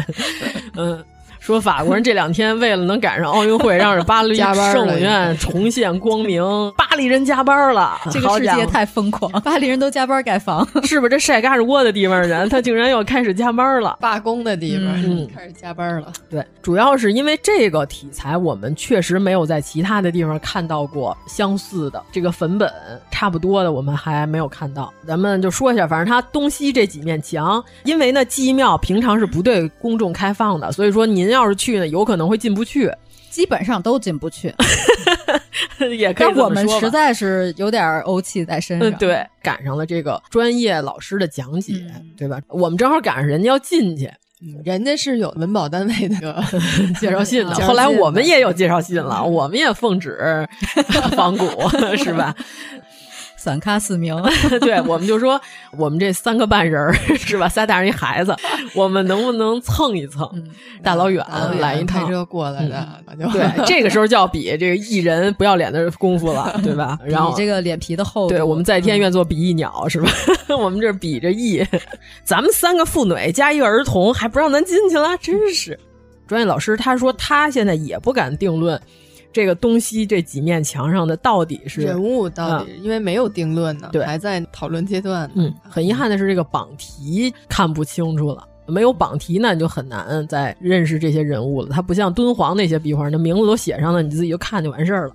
还有一个呢，是因为它这个两面墙呢，有一面正在修。我觉得如果以后修缮完成的话，可能还应该还可以。那我们还是讲这个壁画本身吧。对对对对啊，它东西墙主体是三圣，一边呢是烧荒狩猎图，大家到时候可以看到那里边，还有一面呢是教民稼瘠图，就是教老百姓怎么种地的，嗯呃，一边是教你怎么开山的，怎么打猎的，一共就是这两个题材。嗯，还是农耕生活的这祭祀，嗯对，有一面墙上呢有一个连环画儿，就是说的是《诗经》里边的，就是这个江纳遗弃后稷的图画。就是这个祭庙，这个祭艺是代表的两个人，嗯对，嗯一个是后稷，一个是伯弈，对，嗯这里边呢，后继的爹是地库。啊，就是那个很难写的那那两个字，大家上网去搜吧。就是大地上有个脚印儿，他咔一踩，踩踩完之后呢，就嗯怀孕了，他就很害怕这个孩子来路不正，他就认为此人是个妖孽， 是吧？然后把他扔到了荒野，听着有点嗯 耳熟熟。这个画面上，你可以看到这个有一个妇女在自己家窗户里头抱着一大胖小子，还有抱着孩子出去溜达的很多画面。其实呢，讲的是这个妇女遗弃儿童的故事，几扔呢，这孩子几回来，祭了三 次，嗯，就像于谦儿老师抛弃他家的这个牧羊犬是吧？ 这个呃牧羊犬比他先回来。 于谦儿老师后来迷路了，大概就是讲的这么个故事。这个里边就有呢，从他生下来开始，有一个给孩子洗澡的画面，出生沐浴；有一个叫淡至山林，就是在山里哭嚓一下，这孩子生下来了。然后呢，禽鸟护之，就是这孩子躺地上呢，周围有好多小小鸟动物 儿，就保护它，不让野兽侵袭它，这就属于是祥瑞的表现了。 这些词儿现在怎么 用着这么熟？没有这个电影之前，我说祥瑞的时候，没有人乐。还有这个樵夫发现，就是自然而然就你这孩子不用自己回来，有人给你送回来。还有这个牛马不见啊，就是说这孩子扔在大街边上，牛跟马看见了就说：“哎呀，这人孩子别踩着。” 就是这牛跟马都是互相就是绕着他走，这都是属于神迹，是吧？ 还有这个马拉回家，这个跟马拉之死没什么关系啊，不是泡澡就死那大哥， 是马就自动把他送回来， 知识都学杂了。嗯，一直到母子团圆，最后整个六个故事有点像佛本生的嗯嗯佛教方面，确实嗯啊有影响，但是大家就看图说话，能看到这个坐北朝南的话，我记得是东墙啊，反正除了正面左右就两面，你自己找 去吧。 在博物馆里边也是可以看到的。嗯，这个有一个妇女在洗孩子。先开始，我跟严老师都以为这是一个表现温馨的画面，后来经过老师讲解，我们才知道这是扔孩子的画面。嗯然后他这个壁画里边最著名的一幅，嗯，应该就是逮土黄大蝗图虫，嗯嗯， 那个大蝗虫特别像现在网上那些打针的柴犬，张着大嘴，特别害刘怕嗯猛赴黄图，这逮着他那个大爷呢叫刘猛，只要你看到抱着一个一人多高的一个蝗虫精不知道什么玩意儿的东西 那个咱们三群的四神兽之一，可能又要换人了。原来都说的是一米八能跟你三个人一起打麻将的蟑螂，呃，麻将张是吧？然后还有穿着这个交谊舞服装的这个大蝙蝠，也是一人多高，叫交谊服。我怎么都不知道 这些。还有那个跳起来就能摸到你膝盖的老鼠，叫扒你膝盖的老鼠，巴西鼠。就那四神兽最后一个，我老想不起来叫什么，就是交易服、麻将章、巴西鼠。我觉得这个刘猛黄也可以，刘皇叔也可以进入啊。 就是一般情况下，你看着一个一人多高的一大蝗虫，旁边有一大爷抱着他，抱着他那个人就是刘猛啊。这个是一个固定式的题材，叫《刘猛赴黄图》，这是整个记忆庙最值得一看的一个，在博物馆里也可以非常的清楚的看到这个抱着大蝗虫的这个画面，证明当时整个山西的蝗灾其实是比较严重的，所以他才会在这个祭祀的庙里头表现这题材，就是因为这当地老百姓肯定是深受其害，才会祈求今年不闹蝗灾，对吧？而且呢，著名的这农学的这方面的专家们，后来呢就根据这个蝗虫的画儿判断出来，这个蝗虫的种类呢叫棉蝗，是咱们华北地区主要的一种病虫灾害，就证明这个蝗虫画的非常的生动，逼真嗯，逼真，就是你想生物学家一眼就能看得出来种类。对，所以说呢，这种虫子在北方有一个非常经典的一个学名儿叫辣了菇，啊，就这玩意儿啊，对，咱们北方经常说怕听辣了咕叫还不种庄稼了吗？说的就是这个玩意儿，就是这个叫棉蝗啊，大家到时候可以好好的看一看，就是这个蝗虫在挣扎，是吧？嗯大爷胳膊上的这个嗯筋在使劲儿啊，大筋也绷着， 就是可以成为咱们三群的四神兽之一了。咱们再说到主要的这画面上祭祀的这几位大神，老想乐，想到这四神兽，有这个三圣讲，那个老师说，目前为止还没有定论。现在大概就是公认的情况下是大禹、后稷跟伯益，因为大禹身后呢，它有海水纹，有波浪，嗯所以基本上可以判断这可能是禹王。上中下三段接的是天地水，还有鬼，对吧？咱们就嗯因看为东岳庙，东岳大帝是掌管地府嘛，对，嗯，就是有可能，也可能是东岳，它有一面墙上还有那个丰都城，对嗯，就根据这几个题材判断，有可能是这几位神仙。还有一些簪花的男子和女子，嗯嗯，还有呢，那三个戴头冠的、戴冠冕的，就是说有可能是伏羲、神农和黄帝。啊，是因为他们仨是在咱们历史上就承认的这几位穿着龙袍，因为那三圣戴的是呃仙人的头冠，这三个戴的是皇帝的冠冕，哦根据这个来判断的。还有就是这几个画儿有一个天界神奇的一个附会图，还有这个丰都玉门图，嗯对，还有这个田祖教民教老百姓怎么种地的这些图，还有这三圣东壁三圣西壁三圣，还有这个文武百官在那儿朝拜，桌上放的这三牲什么的，那啊些画面也都是非常清晰的，非常生动。嗯，呃，十大阎罗是吧？牛头马面，反正什么都有嗯啊，大家都六眼飞鱼特别丰富，就是严老师最喜欢的六眼飞鱼，博物馆里头没有拍的。 那个形象特别靠边儿，所有的人都没有拍到那个。我在网上翻了好久好久，那个图都没有。嗯，还有刚刚咱们说的这个后继降生，对吧？三生三回的，呃，它里边的这个帝王将相、十大阎罗，还有罗刹呀、牛头马面，这个有一个经典画面的一个排布形式，叫千官列宴式，就是。横着走，一排人往前，呃，簇拥着排着队往前走。永乐宫就是标准的千官列宴式的一个构图，啊，你下次学会这词儿，可以去那儿装个逼。 就是官是官场的官，就是当官的嗯官员的哦啊。嗯，宴呢是大宴的宴、啊，就像一行大雁往哎前那样走，叫千官列雁式。我们这回还真看大雁， 对，我们真看大雁了， 一会儿排成 S 型，一会儿排成 B 型。 行，而且里边也有这个歌舞，是吧？嗯啊，也前面也有，就是怀疑她可能是后继的母嗯亲在前面教 大家。点种刺那个对种子啊嗯，在整个这个三圣前面有一个大的一个祭坛，前面有一位侍女，但是也有这怀疑，就是说母亲怎么能给自己儿子来献艺？这就个儿子坐着，母亲站着，嗯对、这个，反正现在也没有最终的科学定论。嗯，但是干这件事儿呢，只有可能是他妈。行，那咱们算说的比较全面了嘛？嗯反正画册也有，嗯就大家可以去找找，感兴趣的话。对，有一趟浙江摄影出版社出，就我买的那嗯嗯嗯大的那个，有记忆庙的大图，局部放大都有，还挺清楚的。主要是题材罕见。 对，下一步我们就是来到了新绛县的绛州三楼我们去绛州三楼的路上还遇见了婚 礼，啊，那个大鼓炮鼓号队呀、咱们这一趟真赶上不少 婚礼啊嗯嗯国庆节结婚的肯定多。说山西什么形式的婚礼都 有，也有新郎官骑大马后面抬轿子的、哦嗯啊，咱们这没赶上，也有拉这个皇家礼炮、皇家礼炮的大礼炮车，礼炮车嗯对啊，也有拉着鼓号队，对对对，也有，还有新娘子走红毯的，对吧？咱们中间也看见了，而且关键是上午、下午咱都遇见了。嗯，咱跟那师傅打听呢，说下午是二婚吗？师傅说好像也没这讲 儿。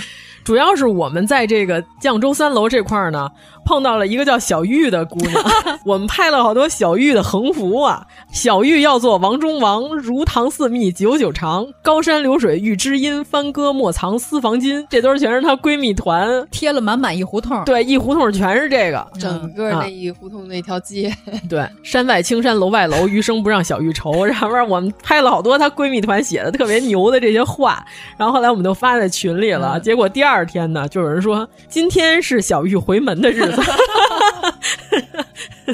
哎呀，啊，反正咱们群里头一直都惦记着小玉的婚姻状况 对，我主要是被当地的这个照片给震惊到了。嗯，但是绛州三楼。它这几个楼呢是明万历年间到现在的遗存，但是它最牛的地方是什么呢？除了鼓楼、钟楼之外，它还有个月楼。 嗯，月楼一般情况下是比较罕见的。月楼正好对面对的是城隍庙，城隍庙是新修的。这个月楼现在还在表演，主要是我们赶上当地这个蒲剧吧，我记得好像是新绛县蒲剧团。对，它往上走呢，是整个这个城楼的那大斜坡、嗯坐满了人，啊都是当地的百姓、嗯老头儿跟老太太。对，老大爷和大妈，对然后我们自己拎着板凳儿来的那种。对，自发的来看了，啊，我们也跟着欣赏了一会儿。你别说，就他这戏词儿，比他们普通人说这山西话好懂。 对对，能听懂，绝对能听懂。而且呢，在新绛县有一个最重要的一件事儿是什么呢？ 如果您要是看当地的文保的东西，请一定要务必当天到达了绛州三楼，去新绛县文物保护中心去开介绍信，就在这绛州三楼这位置，就在那个城隍庙城后隍面庙对嗯边儿上那儿有一小道儿进去就是。主要是我属于是我想看我就得到，我必须得获得啊！玩儿想要，玩儿得 到。 对啊，必须的。结果第一天呢，我们是不知道得开介绍信这事儿；第二天呢，又绕了个远儿，就非常可惜，我们这个后土啊啊后土祠就没看啊成。等于这个绛州三楼，我们去了两遍。对对对嗯就第一天去，第二天又去了一趟。嗯所以说，如果您要是想看我们一会儿要说到的这个福圣寺，还有一个白胎寺，嗯但是白胎寺咱没去啊，因为时间实在来不及了。大家可以到这儿来开具证明，一定要带上带上身份证。身份证嗯，关键是开这条信第一个字儿“滋”，就觉得特别厉害。 对对，关键是我们就说。资有什么地方，他人会给你写上、对对嗯对哪儿哪儿哪儿的几人，呃，是散客，人家会给你写散客；嗯是研学团，他就会给你写上。他们那天就是在群里说这介绍信怎么写，然后编了一段。我说啊，资有这词儿多老呀，让我看看这信怎么写的。一打开，真我说是还真有资。他们说必须得资，不资不正宗。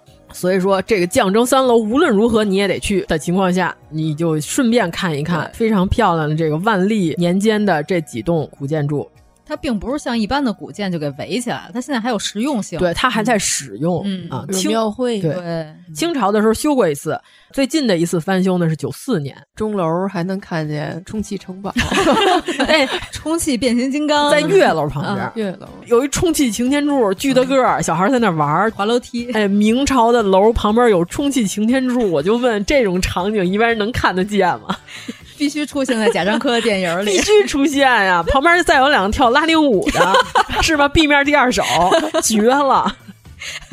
然后城楼底下还有那个套圈儿啊，对嗯什么游艺 啊，什么划小船儿什么的，对我们当时就编了一电影儿，主要是呢，我们说，反正周冬雨那个燃冬拍完之后，我们就说他要不也考虑考虑，再来这儿再拍一个。我拍了一张照片儿，严老师看完说那电影叫什么来着？ 县城那头有片海，然后说特别文艺 片儿。周冬雨演那蹬鸭子船 的，后面那卖套圈儿的那是刘昊然演的。特好， 这就是本片的最后一个镜头。 嗯对对对，就是千古绝命对儿嘛，这属于他们俩就是 太般配了，没什么可说的。然后就是绛州大堂了嗯，，对，绛州大堂呢，这个是一个元代建筑物，嗯这是一个县衙的大堂。啊一般县衙呢是五开间，但是它这个是七开间，所以它气势上就不一样嗯了。就是什么叫开间？经常说面阔几间，是吧？数柱子。对，俩柱子之间算一间。嗯嗯，一般情况下呢，咱们中国的古建呢都是单数间，因为是中间儿大门儿就算俩柱子之间就算一间了，嗯嗯不太可能有双数间。对对对但是双数间是不是绝对没有呢？也不是。好像是敦煌壁画，我忘是哪个窟了，就是有反映这个双数间的比较少见的开间儿的古建，呃，是有图形的，那证明不是没有，但是非常罕见。所以说以后你就会数到底是几间了。 大堂进去的那条路上，嗯还有一些宋代跟唐代的那对个遗迹。道路还是建筑的那遗迹，它都盖上大玻璃给保留下来了。你就从大玻璃上走过去。对对 对，嗯，能看到唐代的、宋代的、明代的、清代的都有啊，各种遗迹。嗯，反正据说是原来李世民在这儿招兵的时候用过这个，但是现在这是元代的，但是说证明这个大唐它最早的时候应该是唐代也有，就这儿已经有建筑了。嗯嗯啊对，据说是曾经在这儿招兵的时候使用过这个大唐的这个位置。，我们进去以后，第一感叹 就是真大 对啊那个梁啊，啊那个对梁用的木料嗯啊，是真大呀。对，因为能明显的看得出来是元代建筑的标志性是为什么呢？元代的人不喜欢把这个柱子刷的特别浑圆，嗯你看不显标准化，对，到了明代、清代的时候，那柱子它都给你炫的倍儿圆，是吧？元代时候这木头啥样儿，咱就啥样儿。咱们这几个直男，咱尽量找这个特别直的棍儿， 对吧？就只把这个树干外皮炫掉，留下传统木纹儿，不施以彩绘，这是元代的特点。嗯，。古朴自然，其实就是为了省事儿嘛 我也觉得是 不会，比较糙，主要是不会。 嗯，非常标志性的元代建筑的特点就是没有彩绘、原木色彩，以及这柱子基本上该啥样啥样，它尽量可能给你炫一炫。保留。但是嗯后面咱会说那个飞云楼，它一层大堂那对嗯种，你也会看到粗的粗细的细的。对，它有的还是弯的，它也是保留了这种情况，就是来的柱子啥样，咱们 就怼上就完啊了。对，就长度够就行了。嗯，这是元代建筑的一个特点。咱不是说所有的元代建筑都是这样，但是一般有这种特点的呢，元代居多哈，嗯嗯。然后它那个大堂上还有一个鱼儿跪堂石，嗯，我们当时还说这要跪这上边儿诉你的冤情，那还挺疼 的。波棱盖儿都给你跪碎了，对 就是证明你真有冤情，你才能来这上头跪一跪呢。那过去老百姓告官可是不容易。就说原来这个地儿，唐代的时候招兵，它叫率正堂。据说是张士贵儿当年在这招兵的时候，还有一把交椅，我觉得不太可能，说是唐朝的时候遗留下来，但是应该看形制上应该不太可能。它是现在还在绛州本地的博物馆里边儿有啊，大家也可以去看一看。大堂布置的就跟升堂的那对种感觉， 严老师还上去升了个堂，哎拿了个醒目嗯摆了一下，感觉非常不错，笑得特别灿 烂。然后我们都说今儿这来的可是一 个葫芦僧大活儿，肥柴， 我倒要问我问，看看我冤枉谁，我今 天看你们两家谁给的多，我就我就不冤 枉谁，我后堂全是金子和银 子，金子宝贝是吧？嗯你是那个周星驰， 别一打蝴蝶 结。张若昀演那个《思捐案》里边哪个官儿 喜欢钱来着？毛知县啊，毛知县。反正严老师还留下了一张游 客照，这个堂里边呢，还有一块徽宗时候留下的这个文臣七条石，它对应的就是这边是嗯文臣，那边是武将。对，就关于文臣，你们需要做到什么？因为这毕竟是个县官大堂嘛，那边是比较重要的，就是什么奉公呀、呃清心修德。但是严老师一坐那儿，我估计这前三条 就 都都做不到废了 是吧让我看看我能一冤枉谁。 看就是个昏官。哦，还说到那最近呃《樊城之下》哦那里边对官儿也有一个总结，他就说这个官儿分几种动物，就说有那种狼一样的官儿，那就是贪婪的、狠毒的；然后鼠官儿就是贪财的，还有呃蛇蛇就是很安静、很阴险，但是对爬得对很快。对你表面上你看不出来什么，但是它非常毒。还有什么来着？嗯，还有狗，狗 就是看好自己这堆人儿，嗯就是底下手里的人儿都是特别清贫对的，，就是这个台词写的非常好。然后他嗯说，本届知县是猫官儿，就是晒太 阳，啥也不干。他说，这个猫官儿对咱们来说是最好的，嗯因为流水的知县、捕快、吏是在本地是最有扎势力根的本对土的。嗯，山太爷每天喜欢干的事儿就是把惊堂木扒拉到地 上。然后那里边儿还问他说：“那猫官儿不是就应该抓老鼠吗？” 然后人家说：“你看那猫吃饱的时候，啥时候抓过老鼠？非常形象。”这剧反正目前我看了四集，这台词儿写的是真不错。我打算养肥点儿再看。你可别养肥，我告诉你，那你就别看群了，这样 对，你就别看群了，我一定会给你你剧知道透昨的。天他在说，你说养肥点儿再看，然后我不是发了一那图片，那大肥猫嗯那，我说养到这么肥 吗？然后王老师说我不养肥，我要每天都追，然后猜凶手 是谁，对然后在群里剧透。我说那这个群我们就先不关注了。活埋他，活埋他！ 我这剧都等了一年了，我从去年六月份开始， 嗯我就很期待的。你周一可以开始追了，啊因为行一共就十二集。嗯，我再被剧透，我就要祭出我的铁 锹。 反正我猜是，呃，你 别猜了，别猜了。 我刚开始看， 刚看完一集，行吧。就反正你看吧，第四集起飞了，我操，那陆植简直太牛了！嗯我起飞了什么样的小朋友这么厉害？那里边有一个特别可可怕的小孩儿， 然后就是龙兴寺，嗯，建筑大堂旁边出来就是龙兴寺，对，龙兴寺啊，我去之前我定了一个调儿，我说咱们可以爬国内唯一的一座唐塔，唐代的石塔很不容易让爬的。然后其次呢，我们还可以看一个金代古墓，结果这两件事儿嗯都没干成一件事儿都没干成。门口那大爷还不让拍照， 对，那我也拍了， 主要是这样，我们还是针对山西这个拍照这件事情，是吧？还是我们之前说过的，就是看命。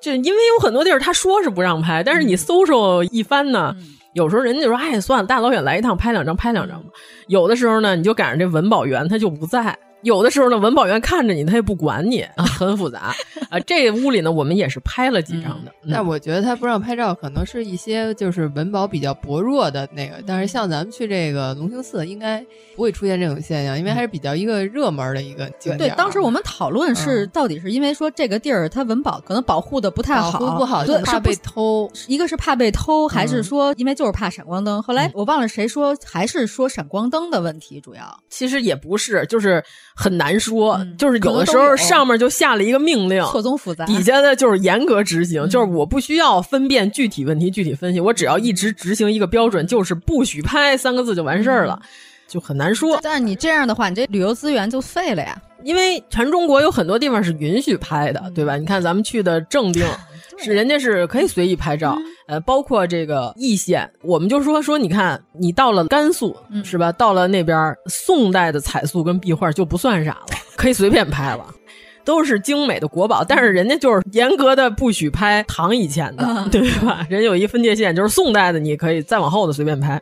到了山西呢，就变成宋再往前的就很严格，有时候明清的可以拍一拍，就很难说这件事，就这个标准嗯就是没有标准。反正咱们就说吧，这个最值得一看的，在隆兴寺里是它的大雄宝殿，里边有七尊宋金的彩塑，嗯尤其是莲花座底下的这个托座立式。非常的生动活泼，这个和福生寺里边那几个托座立式就是相得益彰，因为宋金和元的时间离的是非常近的。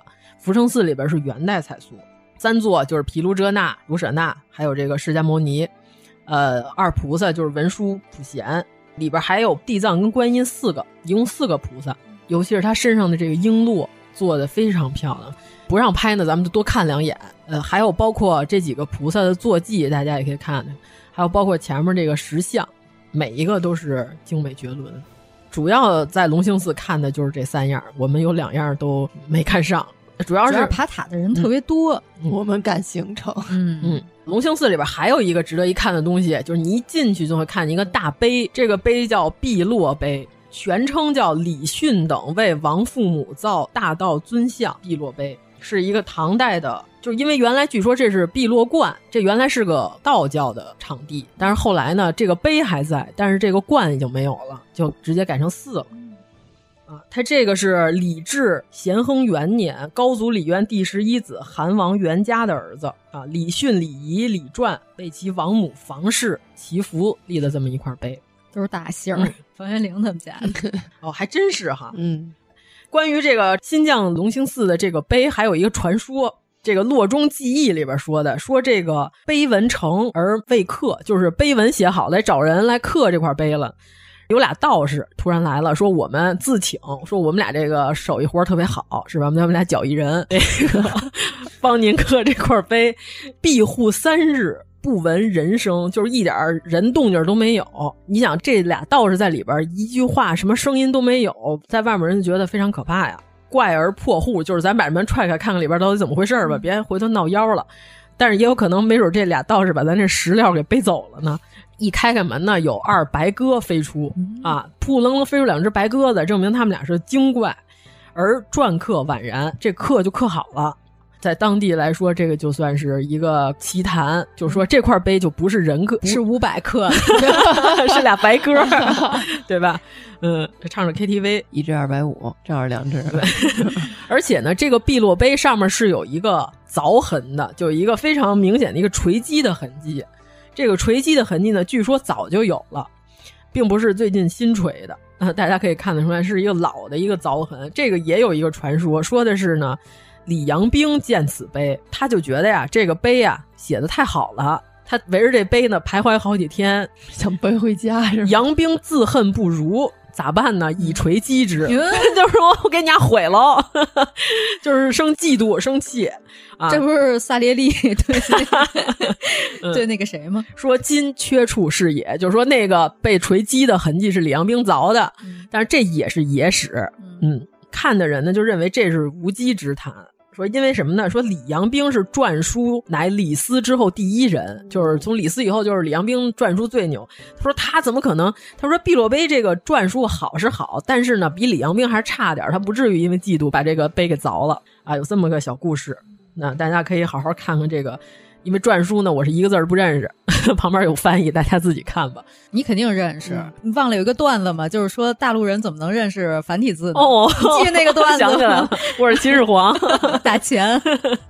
嗯嗯，但是目前的这个篆，以我的这个书法修养来说，嗯不能百分之百的大部分字我是不认识。大篆、小篆，对对对，大篆可能稍微难辨认一点，小篆好多都能辨认出来。但是这块碑呢是一块名碑，大家可以也好好的看一看。但是现在基本上我好像看好多文保单位都这样，就是碑体你本身看不见了，除了碑林你能看见这个碑的原始啊。基本上现在文保就流行把这拓片给贴那碑上啊，你就看不见后边了，哦、不清楚就上面的字。嗯、如果你看原碑的话，嗯、就是反而是看那个拓片更清楚一点。大家可以去好好看一看这块碑。这个龙兴寺的这个塔呢，现在是多少钱一爬来着？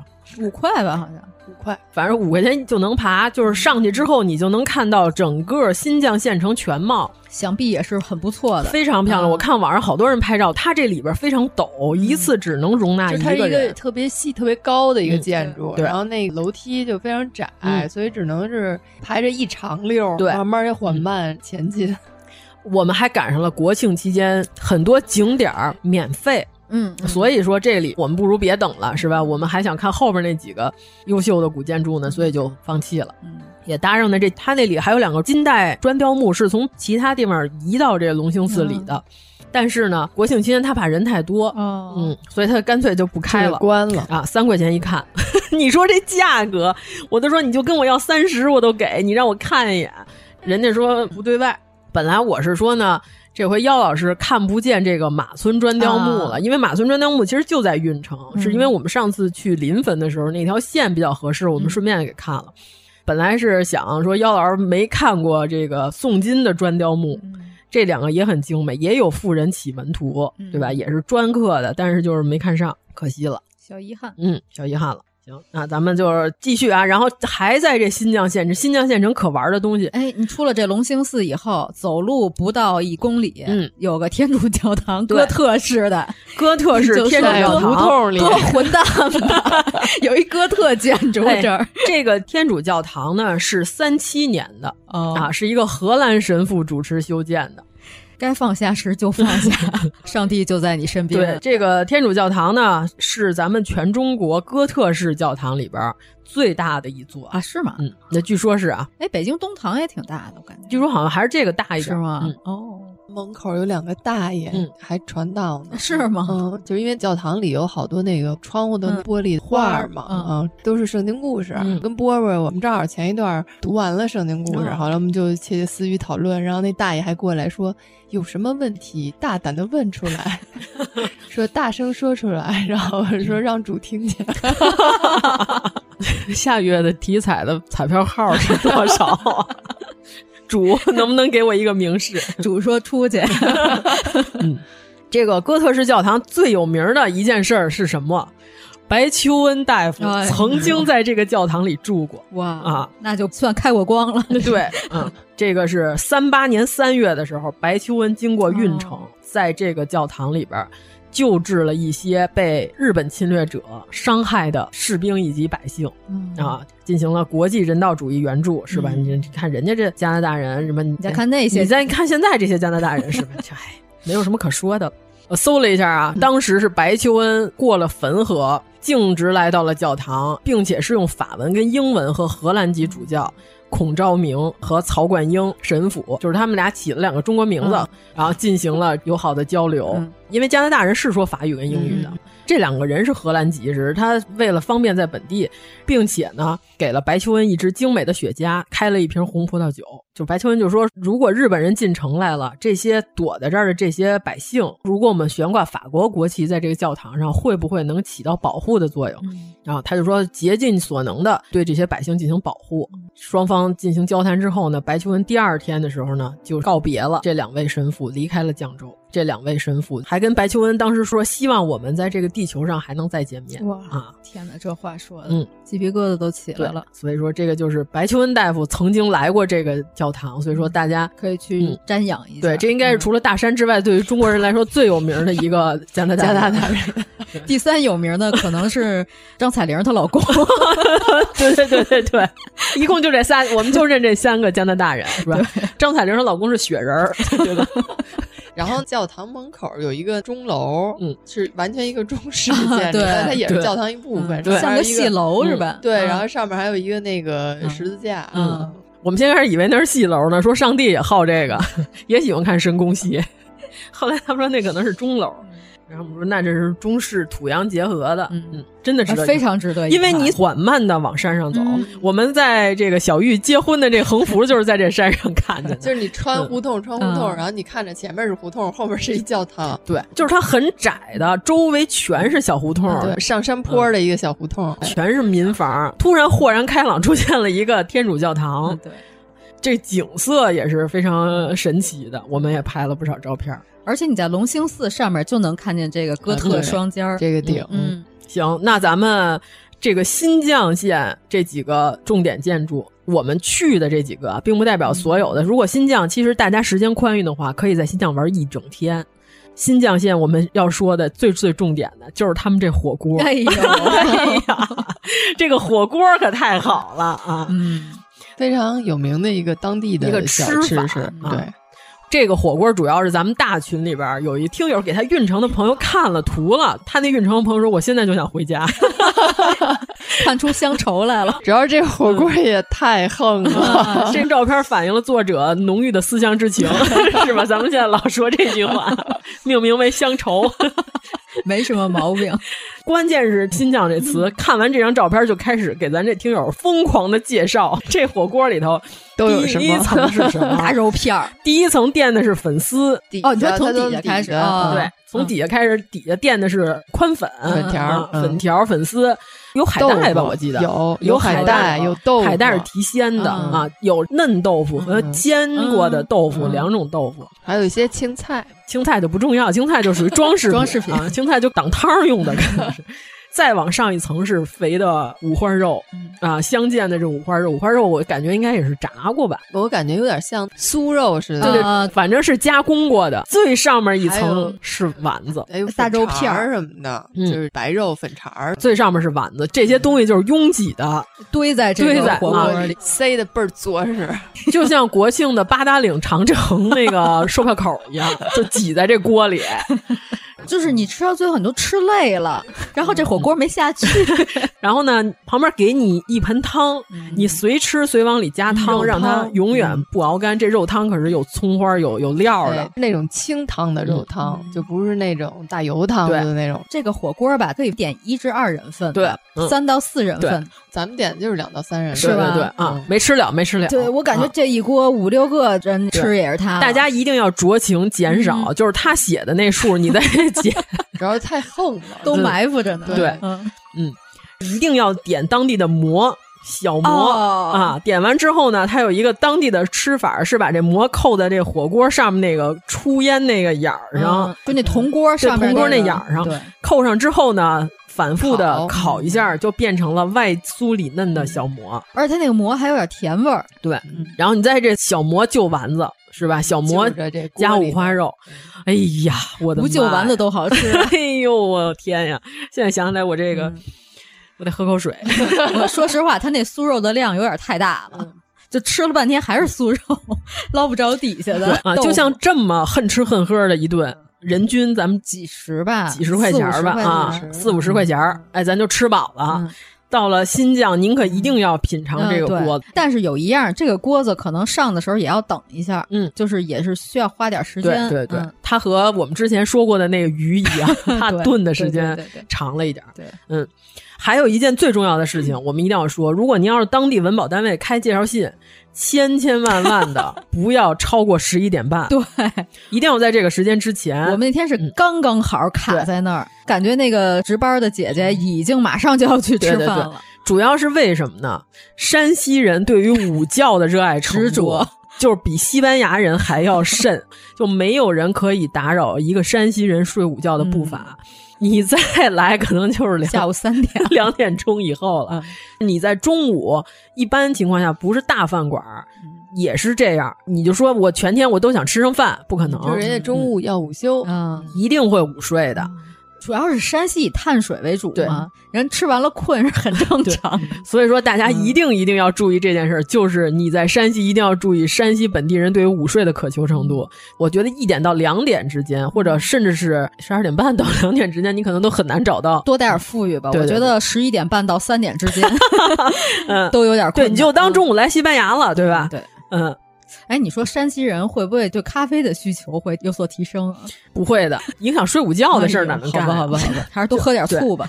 对。对但是呢，国庆期间文保单位是一定有人值班的，嗯反正大家就是酌情看着自己的时间安排，嗯建议您是最好先把这介绍信开上，嗯然后再游览，这个是一非常合适，然后再吃这大火锅，哎呀，活活美死， 对，吃完火锅再往绛县走的时候，还真的路过了一个地儿叫汾河 湾。嗯，咱们一会儿再说，就关于这个汾河湾这个故事，嗯我觉得最早就来源于可能真的是娄昭君和 行和高欢， 行咱很们像，你知道吗？很像。行，嗯，那咱们就是说到下午的行程安排了。嗯啊，咱们吃完了这个锅子之后，咱们就狂奔向太阴寺。以上那一大堆都是上午的行 程，嗯不，咱是吃完了去的隆兴寺，啊对对对吧？咱们把新绛说完了，咱跟去绛县，新绛跟绛县这两个地儿是挨着的，直奔太阴寺。嗯，因为之前听过我们山西的节目的朋友呢，应该知道我们讲过广胜寺的赵成赵成金藏，嗯对吧？这又是一个和赵成金藏有对关系对的对地对方，。他主持雕刻就是在这里，嗯就是在这个地儿。就我们那期节目也说过，这儿有一个全中国最大的单体木刻的宋金时代的一个卧佛，嗯刻的真的非常的漂亮。说这个寺是始建于北魏时期，嗯坐南朝北，属阴，所以叫太阴寺。对，因为它原来是只给女性参拜的哦一个寺院。嗯呃，曾经啊，这里边呢，寺内有这个雕藏经主重修太阴寺碑嗯的题记，就是详细的说明了关于赵成金藏这事儿。就是大家可以去上一期，我们就不再重新再说一遍嗯了。嗯是就是山西洪洞县的广胜寺，你可以看那个琉璃塔。对， 赵成金藏曾经藏于这个塔里。对对对啊，我们那期已经说过了，啊关于现在的赵成金藏藏在国家图书图书馆，对国家图书馆那个地铁站里的装饰就是赵成金对藏，。嗯嗯。这里边除了这尊卧佛之外，上边的那些小的佛像，非常遗憾的是，它的头像头都已经被被盗了嗯盗了。呃，新修的这些呢，就面目不太好看，面目模糊。民国重修的头部，但是他的身体还是非常完美精美的的，嗯，精美。 卧佛是宋金时期的是吧？但是佛的那个佛龛是明代的，嗯对，呃，那个佛龛绕过去之后，嗯有题看它记嗯侧面有非常清楚的题记，这我们也拍了，到时候慢慢修图，微博会慢慢放的，有这个明显的题记，然后里边儿内龛壁画也是明代的时候绘画的。然后这是一个非常自助的寺庙， 就完全没有人，嗯什么都靠镶在门口，嗯扔了一二维码，对， 嗯自己看着来吧。因为国庆期间全免票，所以呢也没有人卖票，干脆就是随便进了，也没有什么人，人也不多。嗯嗯对。这里边呢有一个著名的是一个肉身塑像、嗯、啊，对，是这个法术和尚。哎，是肉身吗？就有人说是肉身，他们有的人就说就是一个写实，是一个写实塑像，啊、但是也有人说这里边可能就是，哦、因为嗯不好说，除非你把它拿过来。敲不是 敲开，拍 X 嗯光、哦、可以看到里面是不是真的有人。嗯。嗯它有可能是法术，也有可能是咱们之前说过，后来因为他死了之后，主持在修的是他的那个女徒弟叫法真，嗯、对吧？咱们那期节目也说过，有可能是他们俩的任意一位独臂神尼。但是现在主流的说法，这个是法术和尚。嗯，因为他们师徒俩人全都把自己的手给捐了，嗯、就是为了修赵成金藏。嗯、所以说，你现在看这塑像呢，他的左手是没有的。只有右手捏了一个指诀，左手呢是袈裟覆盖啊，嗯、这个是当时特别有名的一种行为，就是效法这个唐宋叫断臂，烧掉左手。他不就是你修佛是有很多法门，嗯、他这就是苦行的那个，对对对，跟咱们去那个。啊大足看到的那些苦行的那些类似的，嗯、摧残自己的身体。咱们在敦煌看到的魏晋时期的有很多佛壁画上也是，嗯对对对吧？就是把自己的什么双眼挖去，然后敬献自己的双手，嗯这个就是为了明志。但是其实我觉得是什么呢？为了募捐，那你怎么体现出你是一代高僧？你的明志，你又没钱的情况下，修这么一副藏经是很贵的，那就捐自己的一部分身体，感动当地的这士绅，对吧？但是我觉得这个在当时医疗条件下，这都很容易感染死掉。嗯、就是能看到他左手是没有的，坐在一个像轮椅似的那种上面，有一只手是没有的。嗯，那个椅子还挺有名的，嗯、属于稀有国宝。这个四出头的椅子，说的是这个椅座下面有墨书“今成安以未年”。这个就应该是我国最早的木质实用家具了，嗯、但是比较可惜呢，它有俩腿儿断了，现在拿铁丝棍续了两节木头在后面支着。 呃，希望能早点重新重视起来，嗯、把它修好。你想想，这玩意儿要是哪天咔嚓一倒，是吧？咱这法术和尚，咱这个就甭管是法针，就用不上 X 射线了。对，咔嚓一倒，咱就能看见了，估计。嗯、但嗯是它真的很像真人，就是它很有可能是肉身的。然后除了这些佛像，大殿建筑也是非常值得一看的、嗯。对，但是他那壁画应该就是后续上啊画哦的，但是画的还可以。因为说原来的壁画是金代的，已经在民国的时候被乡绅就勾结荷兰人给卖了，嗯、卖了、嗯、啊，非常遗憾。卖掉了这个金代壁画的时候，正好一百年前。嗯嗯，这屋子里头连那件家具都是当之无愧的国宝，大家就可以好好看一看。反正我是很相信那里边真的是肉身，因为它有一个手指头那个尖儿破了，露露出来，露出来，我感觉那像骨头，你知道吗？黑的，拍了吗？好像没有， 我我觉得有点可怕，就没拍。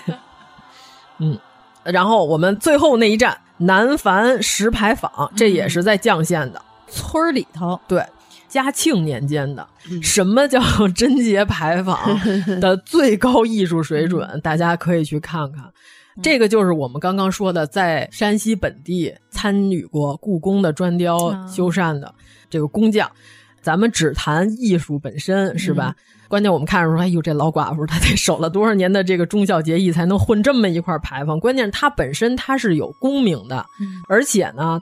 她是嫁过来之后，这几个孩子没有一个是她亲生的啊，她有点像《知否》里那老太太哦，就是把全家都给养大了，嗯她、嗯、自己没孩子。哦而且呢，因为他把这些小孩都培养成当官之后、嗯、成才了之后呢，还在当地修了学校哦啊，有所贡献，办了学堂，人是当地的这个颇有名望的一位女士，嗯、然后呢，给她立了这么一个贞节牌坊。嗯加上是表彰他的这个也算是有诰命在嗯身，所以说刻的极其精美嗯繁复。嗯对那几个小狮子刻的简直，哎呦哇塞！我们当时到那儿吧，就差一抠妞就能拍着夕阳 了，就没拍着。主要是那个牌坊上一直趴着一大哥。 那大哥，我真尤想老 板， 真想要把给他列下来嗯给他从那牌坊上揭下来。我说大哥怎么？我说大哥你二次元你粘上了，你怎么上去的？你怎么不下来呀？贴画，大哥，哎呀，真是就不离开呀。有点这个小八义里边这软英的绝技啊 是吧？这肚子吸着这块石碑就不下来。我说怎么回事儿啊？我然后严老师后来说蚊子太多，咱走吧。我说不行，我今天我要拍不着这全的，我今天我就死这儿。 估计大哥听见我这说这些狠话了，大哥下来了。 我说你到底要拍什么呀？大哥倍儿执着。我说这里有藏宝图吗？你怎么还不下？就拿一小相机，好像是吧？嗯不是拿手机，而且他们比咱们早到的，嗯咱们到时候他们都已经拍了半天了，应该是。我说你拍你也得让人家拍拍，啊你别全身心的扑在这碑上，拍一拍，然后边上看一看，让让对呀道儿给啊人对呀家拍一拍。啊，怎么回事儿、有点，儿缺乏功德了，我觉得。因为咱们一直是围绕着这个碑离得很远的，咱咱们从来没有贴上去咱 们没有爬上去。嗯，旁边还有碑亭，就是关于本地的嗯有一一些些功绩，把所有的碑都集中在一个小石雕的一个亭子里。四壁上刻的文房，关于学习文化这块，有很多文具刻在这墙面上，也是非常精美。当时在微博上就发了几张大体的，没有细节。嗯嗯，主要是他这牌坊底下还过人过车呢， 就是一村口对，你想想，就这么一破村儿，村口有这么精美的一个 文物保护单位。我的这要是在北京都得围起来。嗯我跟你说，这位老寡妇呢姓李啊，她是季氏，她不是原配夫人。嫁过来之后呢，这个老公就死了，结果她把这一家子小孩儿都培养成才了，嗯挺好。反正那碑上写的有那叫什么“同管杨修”，对吧？就说的歌颂这个女子美好品德的这些事儿。哦，他后来他的孙子担任的是盐运的这个分司的司运，你看还是跟整个运城的这个盐业有关系、嗯有关系。。然后这就是我们完美的一天，晚饭说了吗晚饭咱就是烧烤，其实也无所谓，就在咱们住的酒店边儿旁边儿嗯嗯烧烤还行。咱酒店旁边颇有几家儿，对，咱们可以的咱们把对面嗯烧烤全盘了， 啊、附近啊，右边是小串儿、啊，正经的那铁签子小串儿，对面是巴图鲁烤羊，烤羊排、烤羊腿。啊，他们家那个粉丝颇有点东西，那暴风吸入了都。后来走之前，我看见他们家好像还有肚包肉，哇塞！我当时又想再点一包个肉，着急赶火车就算了。哎，说这么多，刚两天，我的妈耶！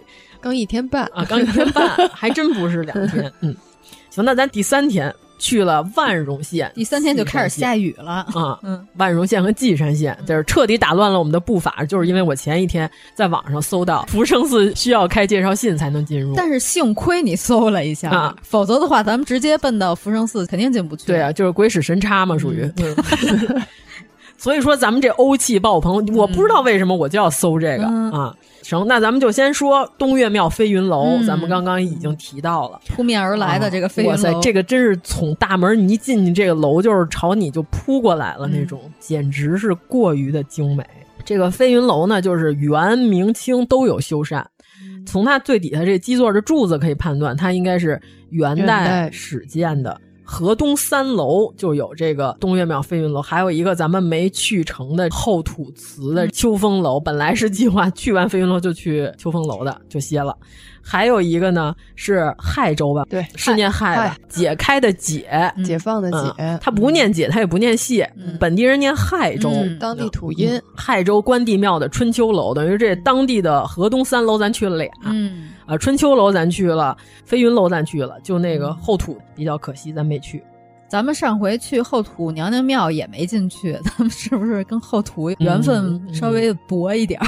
嗯不好说这事儿。它这个有一说法叫南楼北塔，嗯，呃，这个北塔指的就是应县应县木塔应县木塔嗯，我已经集齐了南楼啊北塔，耶就是我跟严老师还差一个应县木塔应县木塔，对，这个真是大木座高层建筑的精品中的精品，嗯真的，我们就围这楼，恨不得我们都得转了四五六七八圈儿。啊嗯后边的祭祀东岳大帝的这个整个殿呢，我们也逛了。并并且呢，我们带着咱买那盖章本儿哦，我们当时问工作人员，我们说您这儿有古建筑的印章吗？就是文创嗯那呃个，文创章就是有很多集章嗯的，，对，有很多人喜欢集这个嘛，我们就拿着那本儿去问去了。我们说您这儿有吗？他说什么样儿的？我就把我那本儿拿出来，我说您看就这样儿，你看这些古建他们都有这些印章。他跟我说你怎么跟唐僧似的， 到一个地儿还倒换通关文牒？通关文 牒。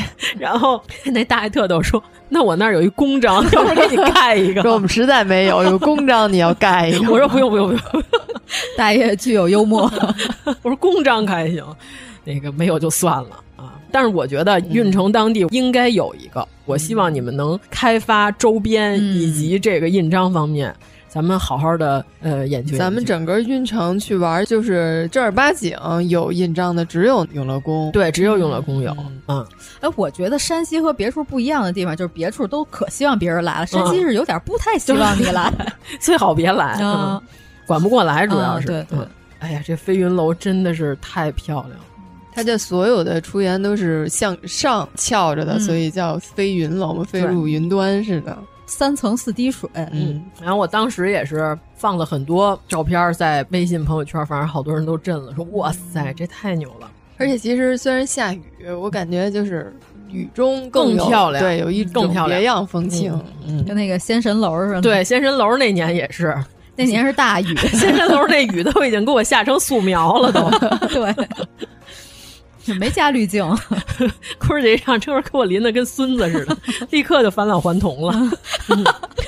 这么个返老还 对，这个非常值得一去，但是后土秋风楼也是很漂亮，就是很遗憾，我们这为了 介绍信，介绍信这事儿啊， 咱们开完这介绍信就到了饭点儿 了，依然是在新疆吃了一顿，就是在绛州三楼外边有一个啊路边上的饭馆儿，我们以为就是简单吃碗面，没想到进去以后又是又大是餐。大 菜，哎他们家这个菜颇有点东西，尤其是这豆腐啊，我们一定要重点说说这豆腐。这照片上所有人都以为是红烧肉呢，嗯，它叫豆腐盒子，嗯，它切成了豆腐的形状，但是呢，它上面刷了一层韭菜鸡蛋，嗯韭菜摊鸡蛋它给煎的薄薄的跟，那个豆腐是一体。这个韭菜鸡蛋你知道煎的像什么？像焦糖蛋糕，你知道那壳吗儿？所以你吃的时候是叠饼干碎铺的那个东西嗯对嗯有点像，是焦酥焦酥的韭菜鸡蛋，就上面是咔嚓，下面是软嫩， 嗯对那种的。哎呀，这个东西可太值得一吃了。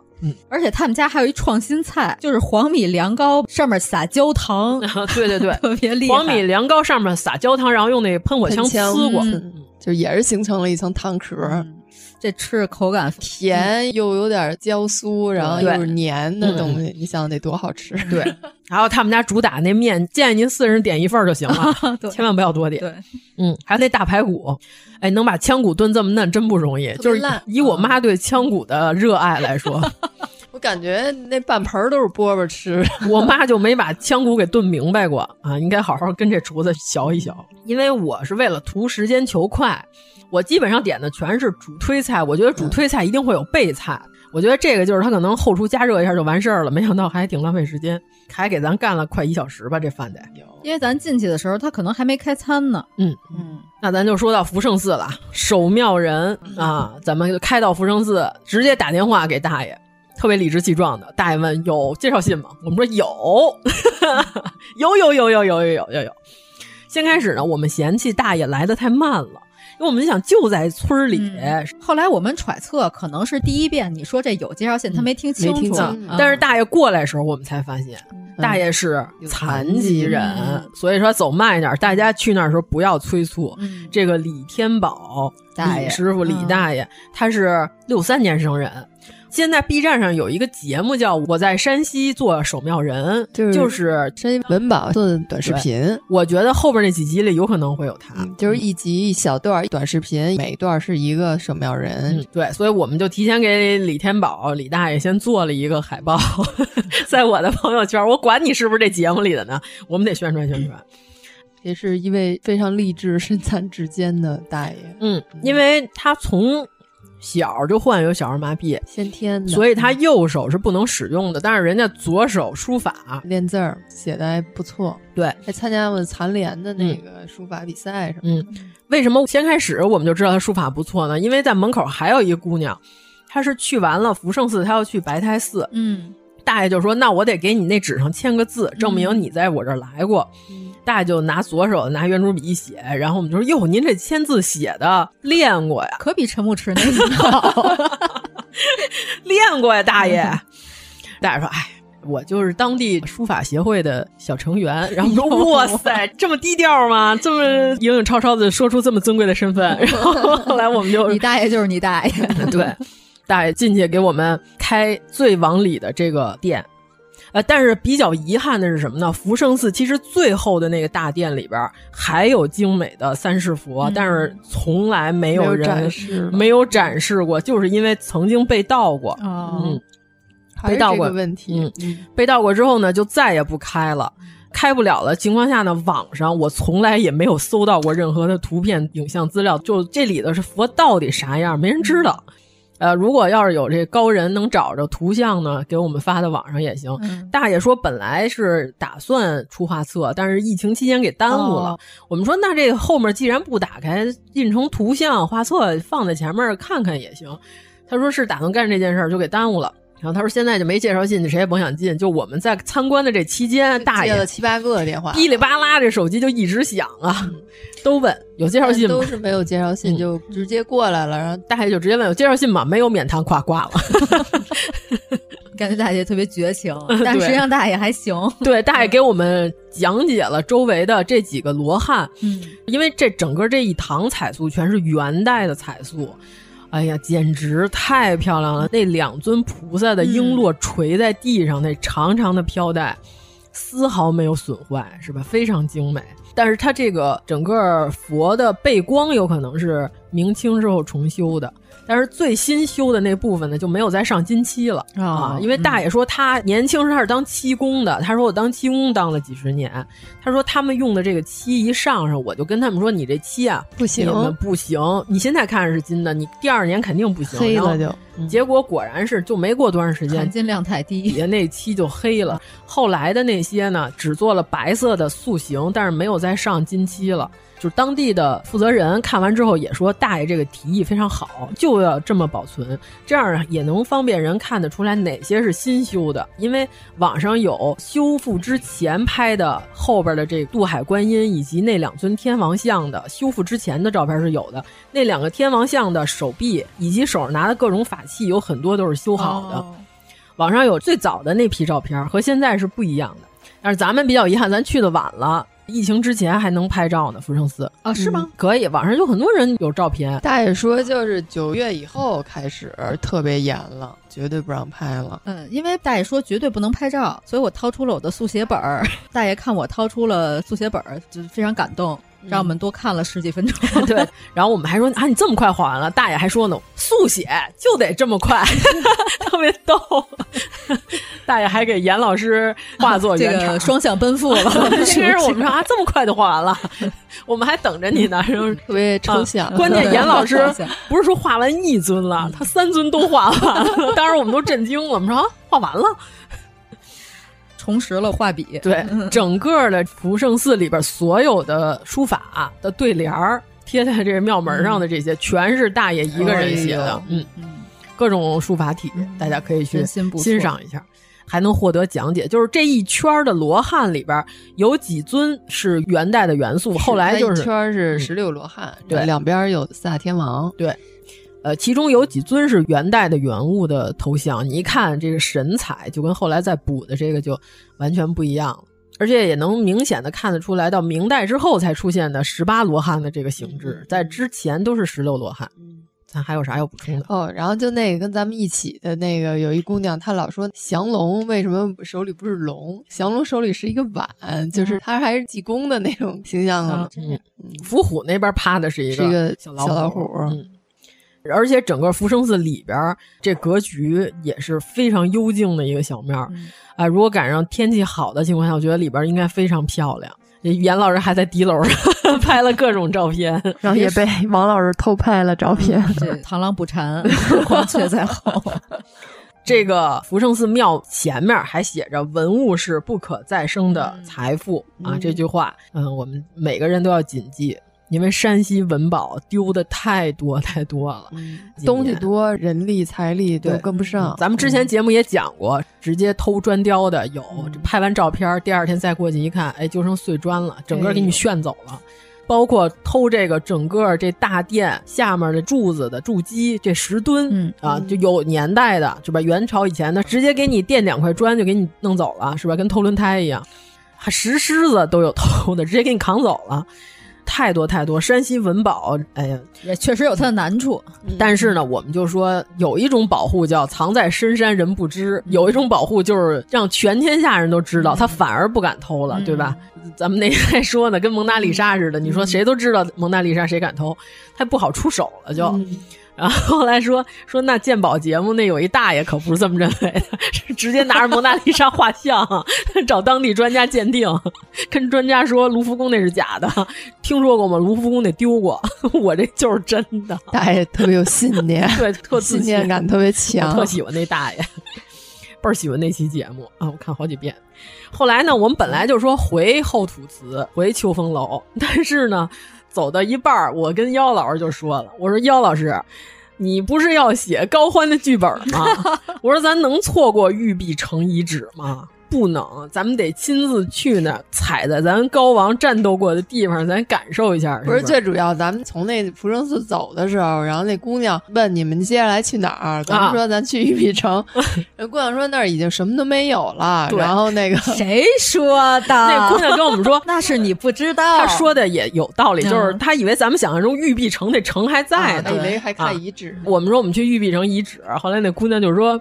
那儿什么都没有了呀，已经。我们说我们是高欢的粉丝，然后那姑娘那表情就属于什么？这个世界上还有高欢的粉丝？这几个人没有毛病吗？就那种费解啊，啊匪夷所思， 就是高欢都有粉丝吗就？祝好那种感觉。嗯，就是尊重祝福对啊。这种感觉像什么呢？相当于你去北邙山，然后你非得要绕到那山背后，然后人问你干嘛，我你说我是司马懿的粉丝， 差不多就这感觉。 我感觉是啊，当时那姑娘那表情，但是她显然知道高欢是谁，她也知道玉璧城高欢怎么也比司马懿强多了，强多了 吧？这在妖老师的心目 中都是权臣，有什么区别？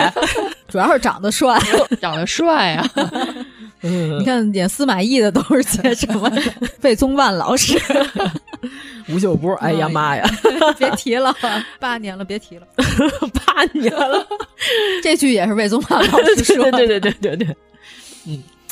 所以我们就回到了稷山县。先开始，师傅就说：“那来不及去好几个了，你们只能选了。先去了纪王庙，哎对，我就说：“那咱们就不去后土祠嗯了，咱们就纪王庙加玉璧城，因为玉璧城没有门票，嗯对吧？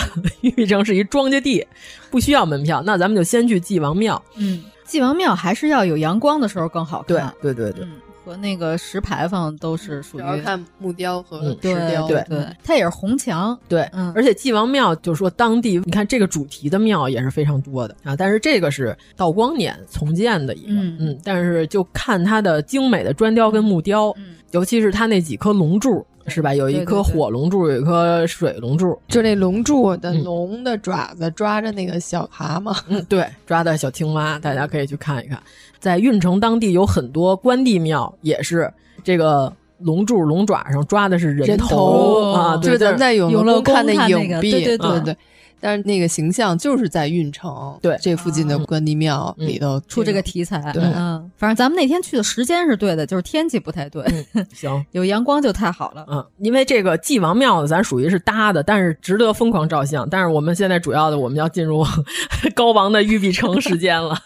你别看这个地儿它什么都没有，但是一旦你了解了它的历史，你会觉得这地儿太牛你了，踩在这庄稼地上，那是普通的庄稼地吗？那是普通的泥点子吗？那是多么幸福的庄稼地呀！对，主要是高欢这个人颜值改变命运第一人呢。主要是这个玉璧城遗址，我们差点儿就没找着。它那个地图上标注的是对的，但是它那文旅牌子放的有点偏差。嗯，就是导航可能导那标注的地方不是特别准确。但是我们是会看地图的工科生，主要是我看了一下卫星图，就是卫星图上呢，我能看得出来，它那边有一个电塔，电塔后边有一排白房子。我说那大概就应该是这个方向，咱们就简直朝公路的对另一侧走。嗯，因为现在玉璧城保存比较完整的就是它文保碑立的这一段儿，还能看着点儿土坯。啊，再往里就完全没有了。主要是这个韦孝宽和高欢著名的防城跟攻城战，简直堪称是中以嗯国少胜多，八千人对十四万，嗯对吧？ 防住了。你看这场战的时候，你就想韦孝宽他咋可能守得住呢？只要你到了当地，你站在那个地儿，看了地嗯势，你看了你就知道了，他真的是易守难攻。啊，万夫莫开呀，只有这一条道儿，等于说剩下的那三个方向都是深深的大峡谷，是水流冲刷的，因为离黄河也很近。那么深的情况下，高欢攻不上来，他只能攻这一条道儿，只有这城的一个方向，玉璧城一个方向攻，就已经削弱了他人多的优势了，跟当时温泉关是一样的，那就是他窄呀、你波斯人，你人再多，我也能守得住。啊本来是想耗死，后来发现 耗不过。对，你想他那么多人，你带一天人吃马喂的，嗯得多少粮食？而且加，上死人太多，嗯，有瘟疫、哦啊。而且最可气的是什么呢？玉璧城往上，上面是一片大平原，你饿不死，它全是庄稼，没有粮草问题，嗯没有粮草嗯对问题，现在你去那儿都是一片大平原，而且它有地下水，嗯就是水源跟吃的都能解决。对。高王他为什么一定要攻这块地儿呢？是因为潼关他根本就打不过去，他就只能往这儿走。它没有出路了， 对，嗯，他只能打这儿，然后结果呢他没想到他遇到了他此生唯一的战争克克星星，就是他之前打的其实都挺顺的。啊，咱们以后去邺城的时候，咱再说高欢其他的事迹。他打邺城的时候，他也是攻城，嗯最后就玩了一绝招嘛，就把邺城给刨了，地基刨碎了，我把你城刨塌了，我总能攻进去了吧？这招在玉璧城也用了，不好使，不好使。嗯 但用了各种招儿都不好使。哦先开始呢，他是下令把汾河改道，就是我断你水源，O 不 OK？结果呢，人家玉璧城里边呢打水井，嗯，也有地下水，对，韦孝宽就把地下水给打明白了。高欢就说：“那我就在你这旁边，我筑一个高台，是吧？我比你这城还高，我不就能攻过去了吗？”但是呢，玉璧城本身已经是当时地势最高的地方了，等于 高欢建十层，韦孝宽给你加五层， 这不就是叠猫猫吗？ 这我们都感受过。对啊韦教官大半夜给你拉十个新猫，你说你受得 了吗？一个新猫顶十级，他怎么办呀？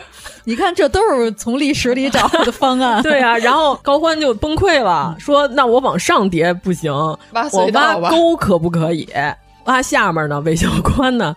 在那口儿守着，在他那个挖地道的前面，直接挖了一条深壕，等于说他那个地道挖过来出来，就是你就看见韦教官本人了。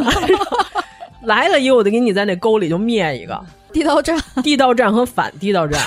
啊，就是非常专业了，因为呃，你挖地道总会有声音的。韦小宽就是说，咱弄几个大水缸是吧？咱搁在地上听这个声音啊，就非常有想法的一个人。这个多少年前就这么玩儿。 对，听嘛。结果呢，这个挖沟这招不好使，而且还有什么呢？ 韦韦小官还在这个隧道这边放烟，就是让你这人进不来啊，就跟熏黄鼠狼子一样的。结果攻这招也不好使呢。那高欢就说：“那我用这个冲车。”强行攻城嘛，就是我带设备来的是吧？咱坦克用上行不行？带上李卫公设计的那那些神机车， 开方的，开平方的车。对，结果呢，韦孝宽是什么呢？这边他给他弄上了这个缓冲布，嗯，就是弄的大的慢杖啊，翻似的那种，嗯等于他冲过来的时候呢，力就减弱卸了就给。卸力完了之后呢，高欢就说：“那我就火攻可不可以？把你这些慢杖都给你烧掉。”火攻呢，这边韦孝宽就是拿长钩把他那个明火那个头儿给你砍掉，不光呢阻止了火攻的这个冲击力，这个掉下去这火呢，还把守在城下的这些高欢的兵也给烧了不少。最后高欢就崩溃了，回家唱歌去了，病了。嗯你想他天天攻不着急上火，着急上火，然后再加上这么多死人，那瘟疫也横行嘛。嗯、高欢就说：“我把你城给你挖了，是吧？我邺城我就是这么打来的，我把你地基挖碎了，我总能攻你这座城。你小小的一个八千人的破城，我还攻不进去了。”结果呢，挖到最后挖开了，发现韦小宽在里面建了很多木栅栏，还有第二层， 然后真的就崩溃了，就坦克大战，对，直接就崩溃，就是你这边还往上补，你知道吧？他可能真就差这两下他这人到这个点上了就崩溃了。就高欢还用过精神战斗法，精神战斗法就是劝降嘛，嗯、就是说你看你，我围了你两个月了，六十天了。有人来增援你吗？根本就没有，你早就被宇文泰给你抛弃了，弃了你完了你！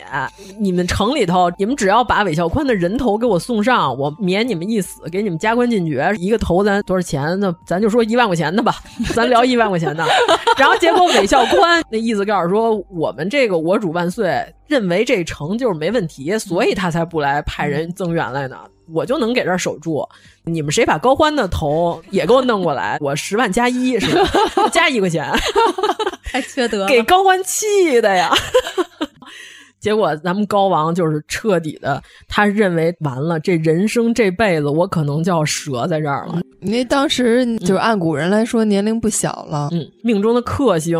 他觉得够呛了，他心想得给我儿子留点东 西，咱别把这家都摆全都折在四万人折了七万，哎、你想想那城底下那就是堆积如山的拦腰了，这些人他一个都带不回去了，而且不光是人呢，还有马什么的嗯呢，嗯对对对。对对嗯咱们也看见了，对，咱们一会儿就说到我们看到了那个尸骨累累白骨，一看有很多是马的骨头，嗯、很大很粗嘛，嗯、那脊椎一看就不是人的。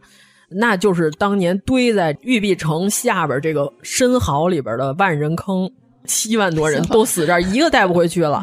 然后高欢这个时候就感觉自己够呛了，就把所有的当年他从六镇带过来的这些鲜卑族的人、支持他的这些人都带过来，找他的著名男高音歌唱家， 是吧？大将狐狸精。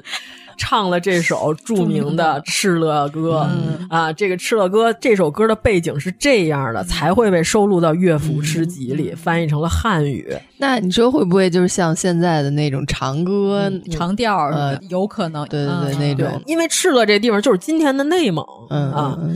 反正咱不知道当时狐狸精是什么样的歌喉，反正唱完之后，唱所有人都潸然泪下，这士气可一下就颓 了。唱完这歌，他就知道够呛了，悲情歌曲 啊！但是他要把这人心给拢到身边，就是老哥们几个，可不是我不想回家嗯呀，咱们是在那块地儿长起来，这就是咱小时候胡同里唱的《马兰开花二十一》是吧？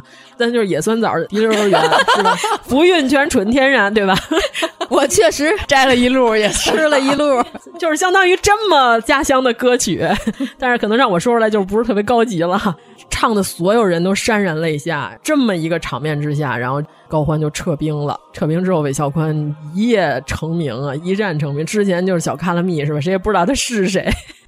这一下，中国军事史上都有一笔啊！这个见真是一将成名万骨枯。对，嗯嗯，哎。咱们在这个骨头堆这儿 又创作出一个电视剧了，不是？你从这边高王的角度看，那就是毙了；嗯对对对对， 你从人家那个韦孝宽那边，那就是丰功伟业 了。啊看你的男主角是谁，主要是妖老师这两天啊，想象中刺杀就是绝对的高欢第一候选人，妖老师就是决定要给刺杀送剧本了，已经。这两天天天就看我呢，我是惊奇队长， 对吧？这个精神。北齐人这么个惊奇对呀、啊，你你刚知道什么叫惊奇队长？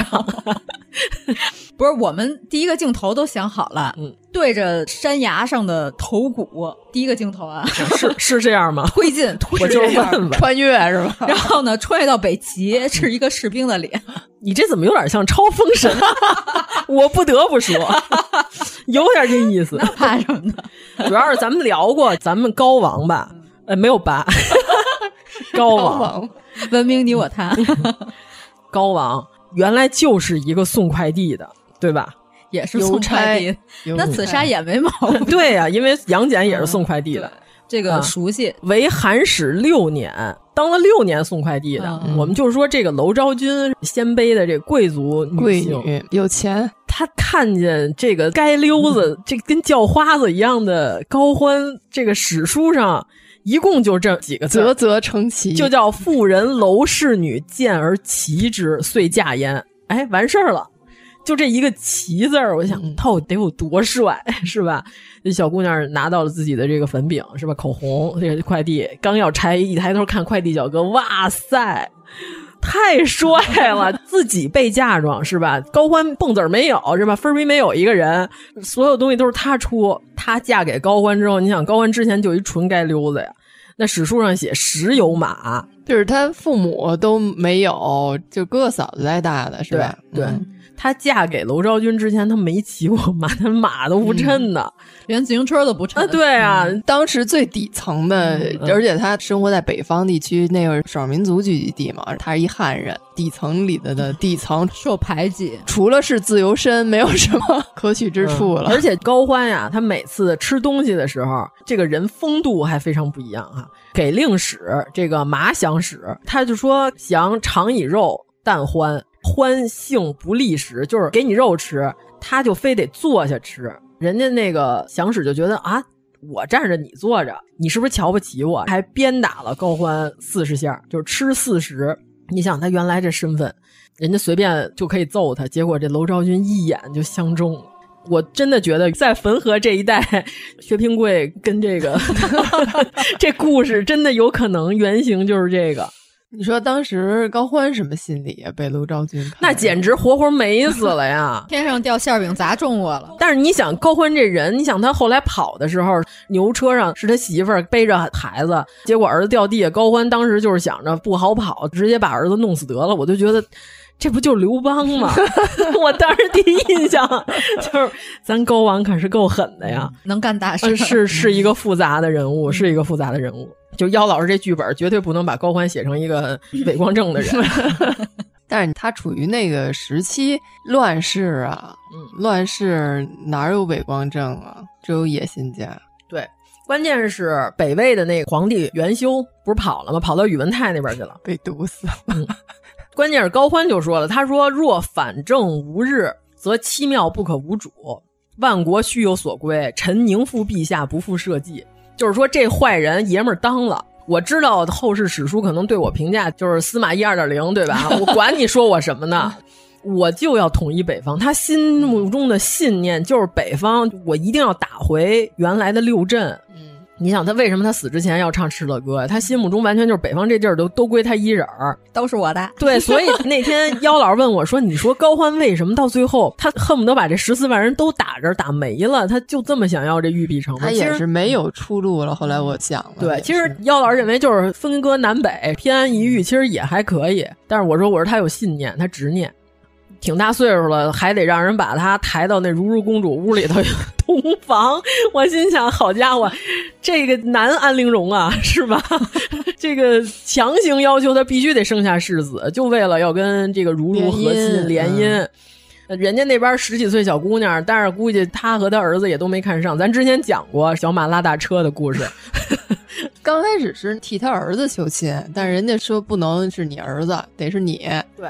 但是他死了之后呢，这公主就嫁给他儿子了。所以咱们之前说邺城一共有两个如如公主，一个是先开始嫁高欢，她死了之后又被高澄给继承了；还有一个是给他的另外一个小儿子安排的，是两个如如公主。咱们正定特种兵那期是不是详细的讲过这段？对，咱们讲的是如如公主的墓的那一段。嗯,嗯，所以大家可以把这些节目都拼凑在一起，就能拼凑出一个完整的高王。嗯。所以我们就是在这种情况下要走玉璧城，你这心情就完全不一样。走的时候呢，我就说这玉米地简直就是一那美国杀人狂那个标准场景啊， 跑出来一皮脸。 关键白天下雨了，那晚上那玉米地，你想天快黑了、嗯、是吧？已经是傍晚，太阳落下，那雾就起来了。我那儿走的时候，我说现在这玉米地里站出一个脑袋戴着人皮面具的一个弗雷迪或者是杰森什么的，我说我一点都不违和，但是我得赶紧跑。牛仔背带裤，然后严老师还跟我说他没怎么看过，他说一般都是什么安排？我说一般都是那边那稻草人儿。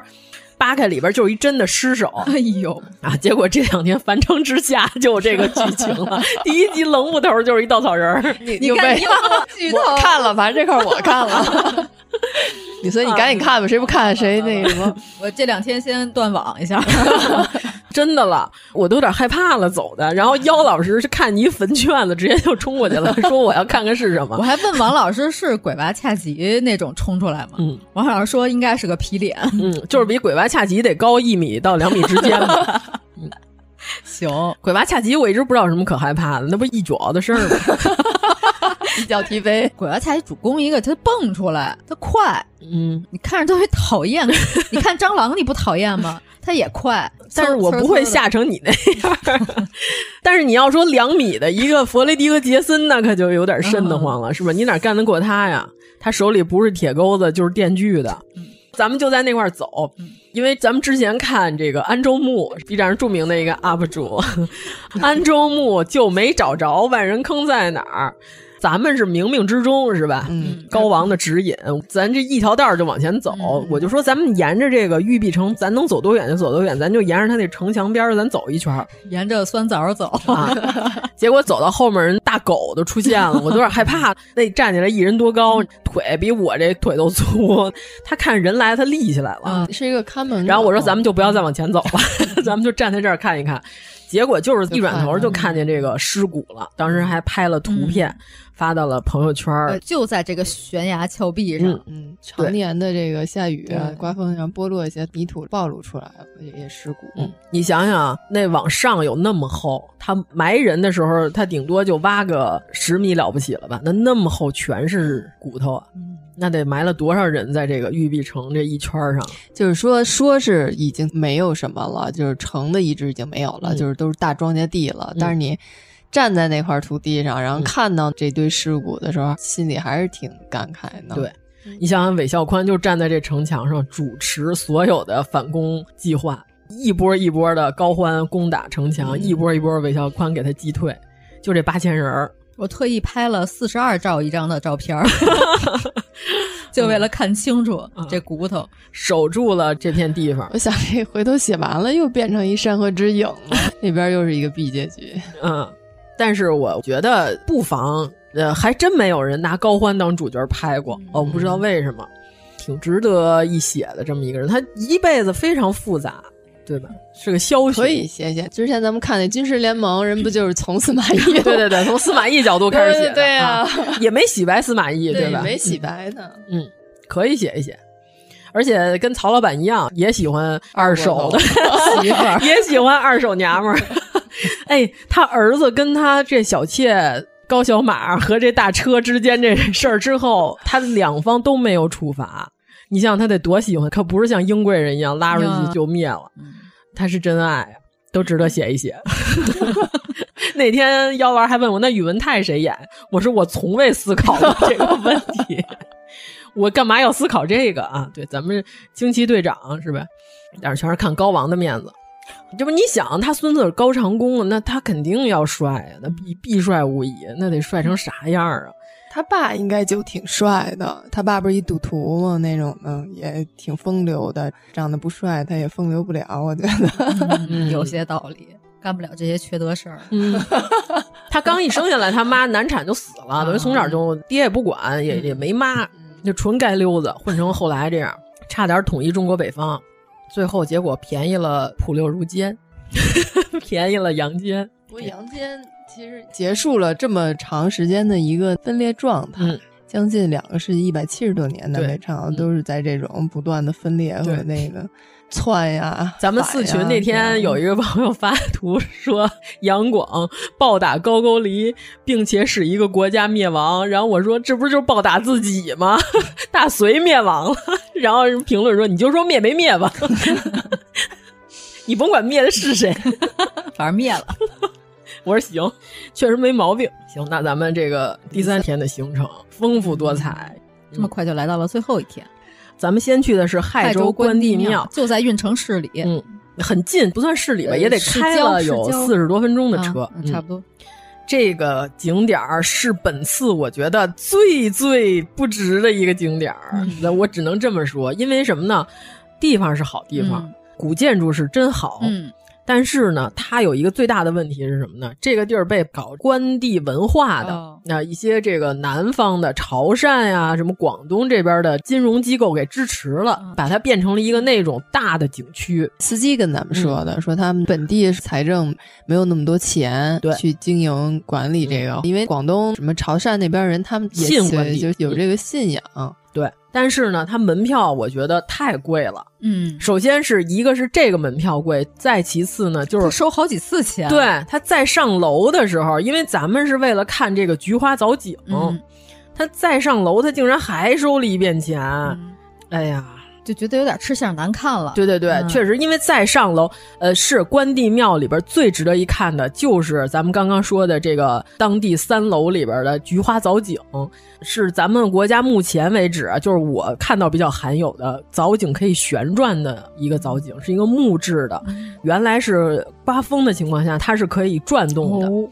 呃，但是后来呢，就是为了保护，因为这个木头你转时间长了，毕竟它有年头了磨损，它怕磨损，它怕会掉下来，所以现在呢是用一个钉子给它固定住了，嗯就是让它不要再转动了。如果你把钉子拆下来，它是照样还可以转嗯的。两边的这菊花藻井都是非常漂亮的，但是上这个楼呢要再单花三十，嗯，等于说整个在这庙里头咱就花了小一百块钱， 嗯还不算购物。对，主要是因为国庆期间，其他好多人家是有打折和减免的，然后他这块是就没有任何优惠，还收两遍钱。对对对对，是。然后关帝庙可能是我们此次看到的文创比较精美的一个地方吧，对对对算是嗯对啊，这文创还是很值得一买的，它也能盖章，但是最大的问题是什么呢？这个章只能盖在他的册子上。嗯，你就是说你花钱是吧？我给你钱，你给我盖我本本上行不行？也不行。嗯哎呀，真是给我闹的！ 但是整个关帝庙是值得一看的啊。就关于它这文创，有一个非常漂亮的书签儿，风雨竹，嗯，对，一对儿的书签儿。这是一种文人的创作形式，嗯就是他会把一些什么句子呀、然后画成画儿似的，把诗句用图像藏在这个竹叶里。啊嗯，我们在去定州定州的时候，就我们说的那个汉墓，嗯汉墓里头也有里边也有这个，碑林里也有。就。啊嗯，当时买了两个书签儿，是关羽写嗯留给曹曹操操的啊的，嗯， “莫嫌孤夜淡，终久不凋零”，还有一个是“不谢东君意，丹青独立明”啊，这是非常有名儿的两个。本次我们给大家准备了一个抽奖礼物，特别麻烦的是，不是会员不能抽奖了。哎到时候再商量商量嗯再说吧。啊，或者是通过别的途径，到时候再说吧。嗯给大家带了一个帆布包，叫“关照你”，关是关羽的关羽的关，一个特别漂亮的帆布包，那边是龙，到时候我们发在微博上，寓意特别好。行，然后我们还有一个奖品，是一会儿我们要说永乐宫的奖品，但是值得一逛。就是我觉得这个票价定的有点不太合理了，有抢钱的嫌疑。对，确实有。 本来我还找呢，我说这菊花藻井在哪儿？后来一看，好家伙，花三十块钱，啊，关键倒是给了你一护身符，景区很大，但是安排的就不太合理，就是它的观览车什么的，嗯对，形同于无。嗯厕所倒是修了不少个， 对，观览车并不能达到让大家少走的一个目 的。观览车不知去向何方，然后门口还特别堵。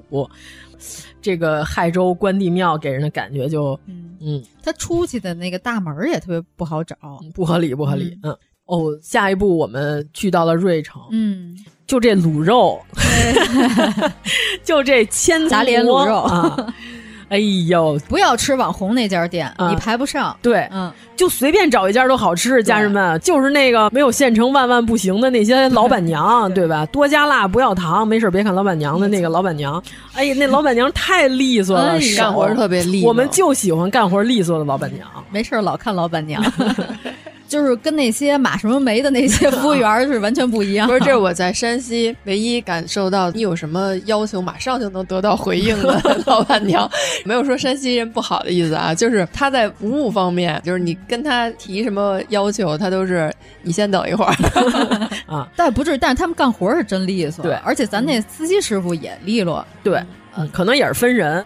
这老板娘太利索了，咱们在那儿有点选择困难障碍症，因为她卤猪蹄儿嗯什么都有，她就给我们安排明明白白的。前面就他一个人儿，别算账，带点餐，带切，带弄。嗯她说：“你们就先来一斤的肘子，你们先尝着好不好的。然后给咱们多多的切蒜末，多多的浇卤汁儿。哎呀，嗯就多给我们吃的都不说话了。 对，严老师就是那边特别安静，此时这个嘴只有一个功能， 只有咀嚼的声音。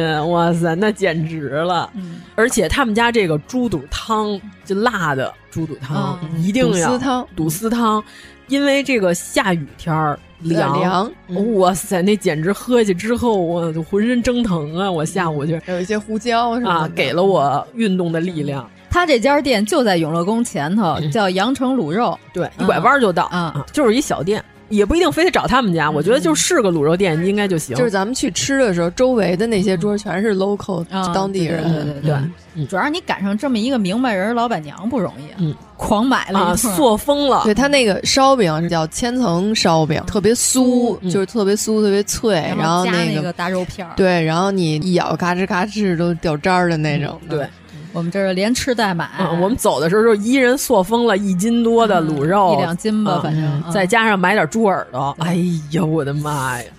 老板娘就是算账倍儿明白，也不用说再回去问你。你说我要这个这个，她说能行，然后就给你啊对结账。太利索了，太喜欢了，令人喜爱，是吧？你特别希望你的 A E 都变成老板娘对这对，种，我希望我的 A E 全是这 样的，就是你提出了明确的需求，对方就是明确的给你正向的反馈。嗯这不是说了吗？就看完《奥本海默》之后，这样这样的 A E 到哪儿能招上？ 就是没别的感觉。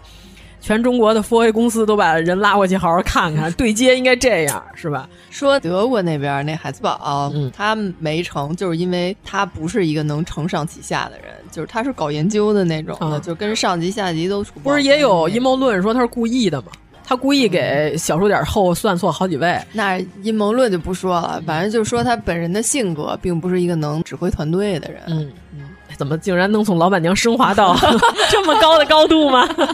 行吧，就它吧，一定要尝尝，真的就这肚丝汤，我跟你说，你不喝你就是一大损失，你这个卤肉你不吃你就是两大损失，因为永乐宫咱们之前去过了。 我们第二次啊来到了众妙之门，我第二次我还是什么也看不见啊！大家一定要带望远镜，对，但是这次的门票六折，嗯，挺好，嗯，已经便宜很多。对，因为永乐宫呢，我们之前山西的节目已经讲过了，现在严禁使用任何照明，就是你看不清，你拿手电是吧？嗯其实我就挺不理解的，连敦煌都可以用手电照嗯啊，为啥你这儿不行呢？你讲解员用那冷光的手电是可以的呀。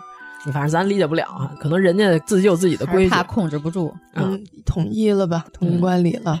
然后王老师有一个在网上要找的那个小人儿，让我找着了。 啊，对，就是有一个风尘仆仆的皱眉头，就好像我迟到了，嗯我得赶紧来的小仙女，我一直都没找着她在哪儿。后来我发现了，她在这个三清嗯三清的正前方，一进店，在中间的中间是谁来着？三清，中间是孙悟空， 对，还真是左边猪八戒，右边沙和尚。 哎呀，太没道理了！咱们是虎力、陆力跟杨力， 咱们是请三清爷爷给咱们降下甘霖。确实那天降甘霖了，嗯 我都哭了。 我也是。 对，就在正中心的中间的神像的左肩膀上，大家就能看到。我特别喜欢那个小仙女，我觉得画的好生动啊，就是那种，哎呀，完了，妈呀，要迟到了，然后就是往这儿跑。周围的这个朝元仙杖呢，呃因为过于严肃了，虽然它是真的很厉害。咱们之前节目也讲过了，关于永乐宫如何搬迁啊，这些我们就不再再说一遍了，嗯有凑节目时长的嫌疑。啊主要是现在他那搬迁展就是维修呢，嗯也看不了。嗯，对，大家可以找之前的那期，但是永乐宫在全国各地好多博物馆都有这种大展，对嗯应该都会有这个搬迁展，就是大家到时候如果你当地有，你去看就行对了。，嗯，要是找到那小仙女，我就很开心。然后，如果大家不知道是哪一个呢，我到时候还可以再转发一遍，因为我原来微博上发过。还是挺震撼的，但是就是加上我们去的那天天气也不是特别好，因为下雨，有点阴天，就确实是光线不是特别好。大家反正去永乐宫尽量挑天气晴朗的时候去，如果不是光线特别好呢，就抱着朝圣的心态去。 对对对，就是你要是想看细节，还是在网上搜索大图或者是买画册去看。嗯，效果其实是最好 的。呃，到那里边就是一种体会，对，就是一种体验。对，嗯，你站在壁画前的这种震撼的感觉吧，你就看看最著名的那两根飘带，一笔画下来，一点比例都不错的情况下，因为它有起笔跟收笔，你能看得出来这是一笔画完的。全中国到现在为止，白描的有几个人能做到这个水平？主要是它除了光线暗以外，它还有那个护栏儿，那个护栏儿离的那个壁画嗯也特别远，就差不多两米的距离吧。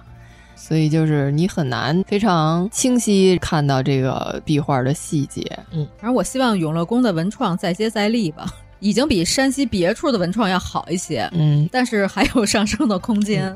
毕竟因为 IP 太多嗯了，对吧？你就随便搞一搞这一块文创，应该都挺多的。嗯，然后就是 严老师错失了天蓬元帅，嗯没错失，没错失。我加了他们店的微信，我啊要是想买的话，我就直接在那上头买啊就行了。邮寄主要是觉得那东西吧用处不大，它是做成了一个那种靠垫儿抱枕，嗯打开里边是个小被子对那对种，对没什么用。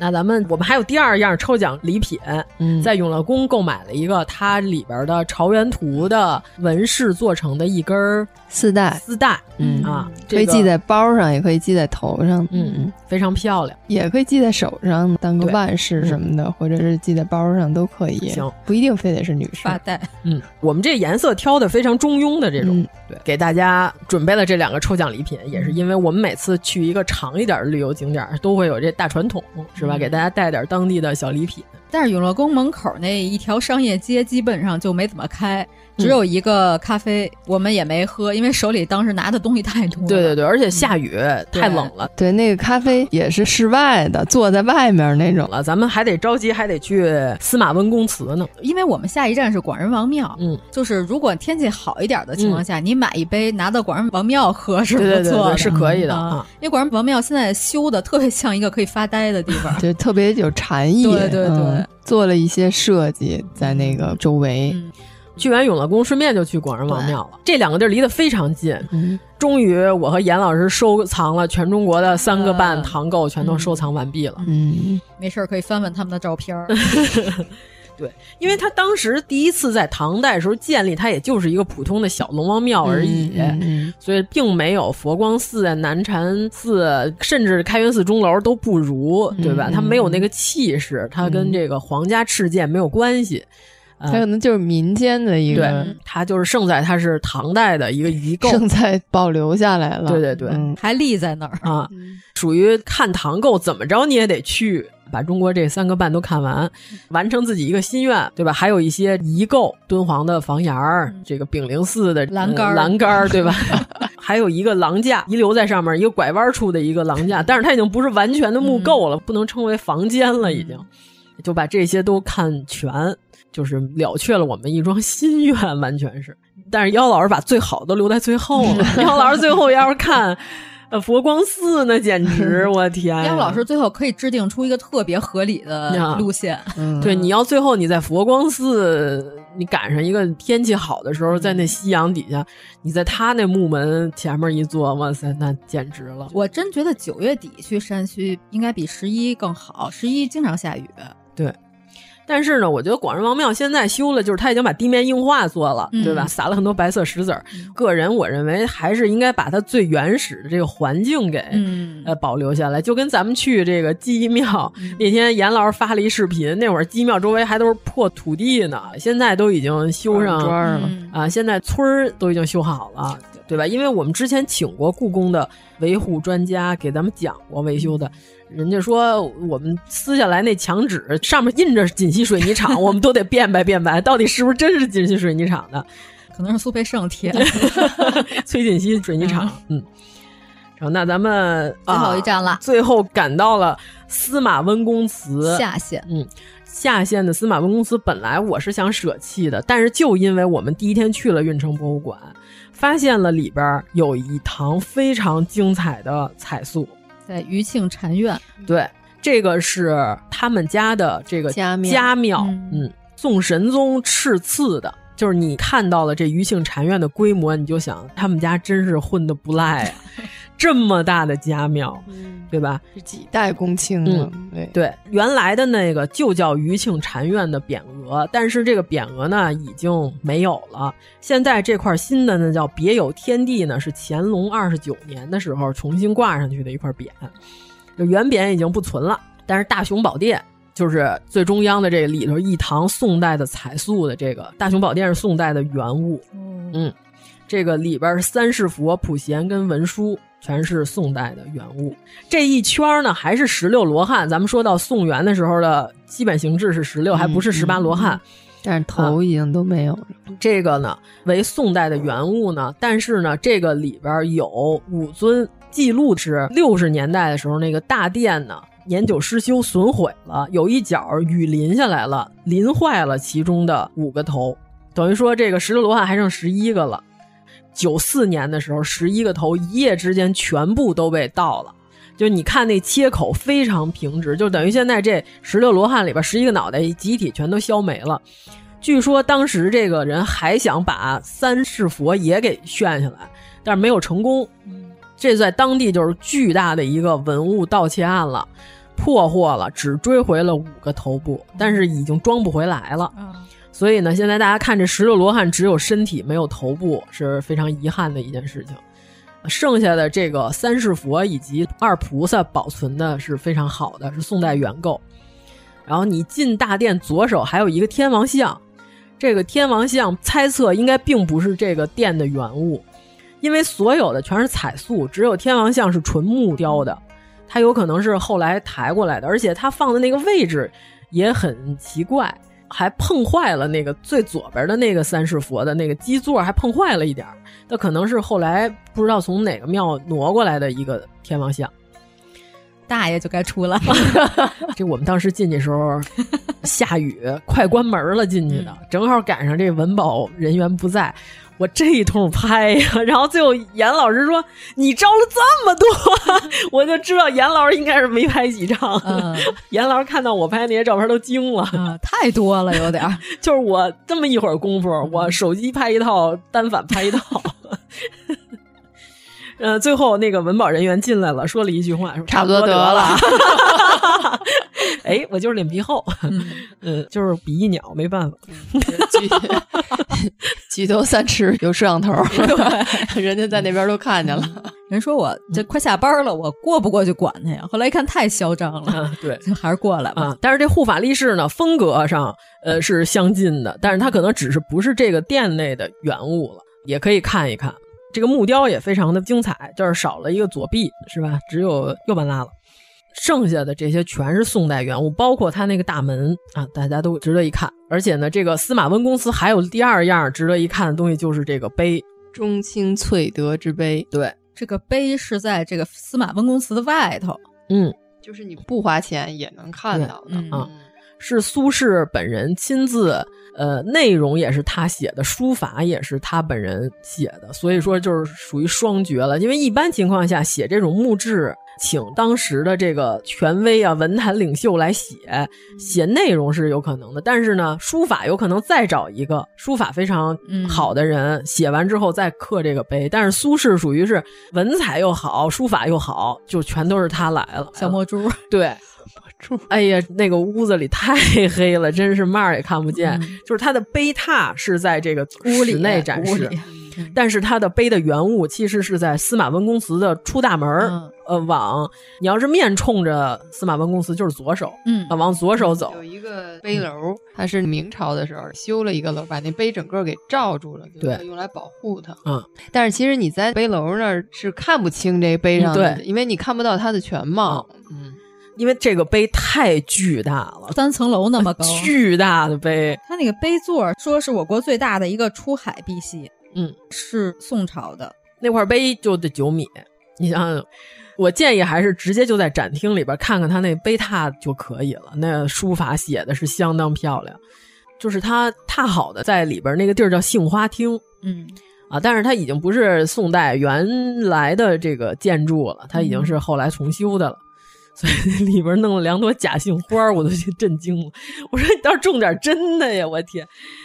而且呢，这因为是他的家祠，进去之后，神道在左手那边也有、他的叔叔呀，还有他的、嗯叔叔大爷对爷叔叔爷大爷，所有的这些每一块儿的碑都值得一看，都是名家题字。嗯，然后咱们就结束了这趟所有的行对程，，最终最终，我告诉你，就我们住那地儿那马路对过儿那巴图鲁烤羊， 那巴图鲁烤羊排，你可千万不要轻饶了他， 你可得品一品。这老板也是给我们推荐了一些，嗯，当时我们就把他家羊排都给包圆了，好像就剩这么多了，就归我了啊。羊腿就不安排了，羊排还是要安排一下我。感觉老板那大哥还挺热情，对，再加上他们家烤粉丝那汤儿绝了，反正他们家好像还有羊肉锅贴儿，我没吃嗯啊上， 都回来了，老想这些干什么？ 行吧，就我们这次的安排呢，希望给大家以后的国庆有所参考。其实不用非得去这些大景点儿，咱们好好看看真正的国宝和文保，对吧？因为我知道好多人去运城都是为了去这个鹳雀楼，对吧？因为登鹳雀楼是非常有名儿，但是这鹳雀楼它本身不是真古董，不如看飞云楼，是不是？鹳雀楼就是个名儿。嗯，因为我知道这运城推荐的这几个景点儿里边儿必有这个盐湖，对吧？有鹳雀楼，因为咱回打车回来的时候，司机也说，嗨，都去鹳雀楼了，你去那些地儿是没人。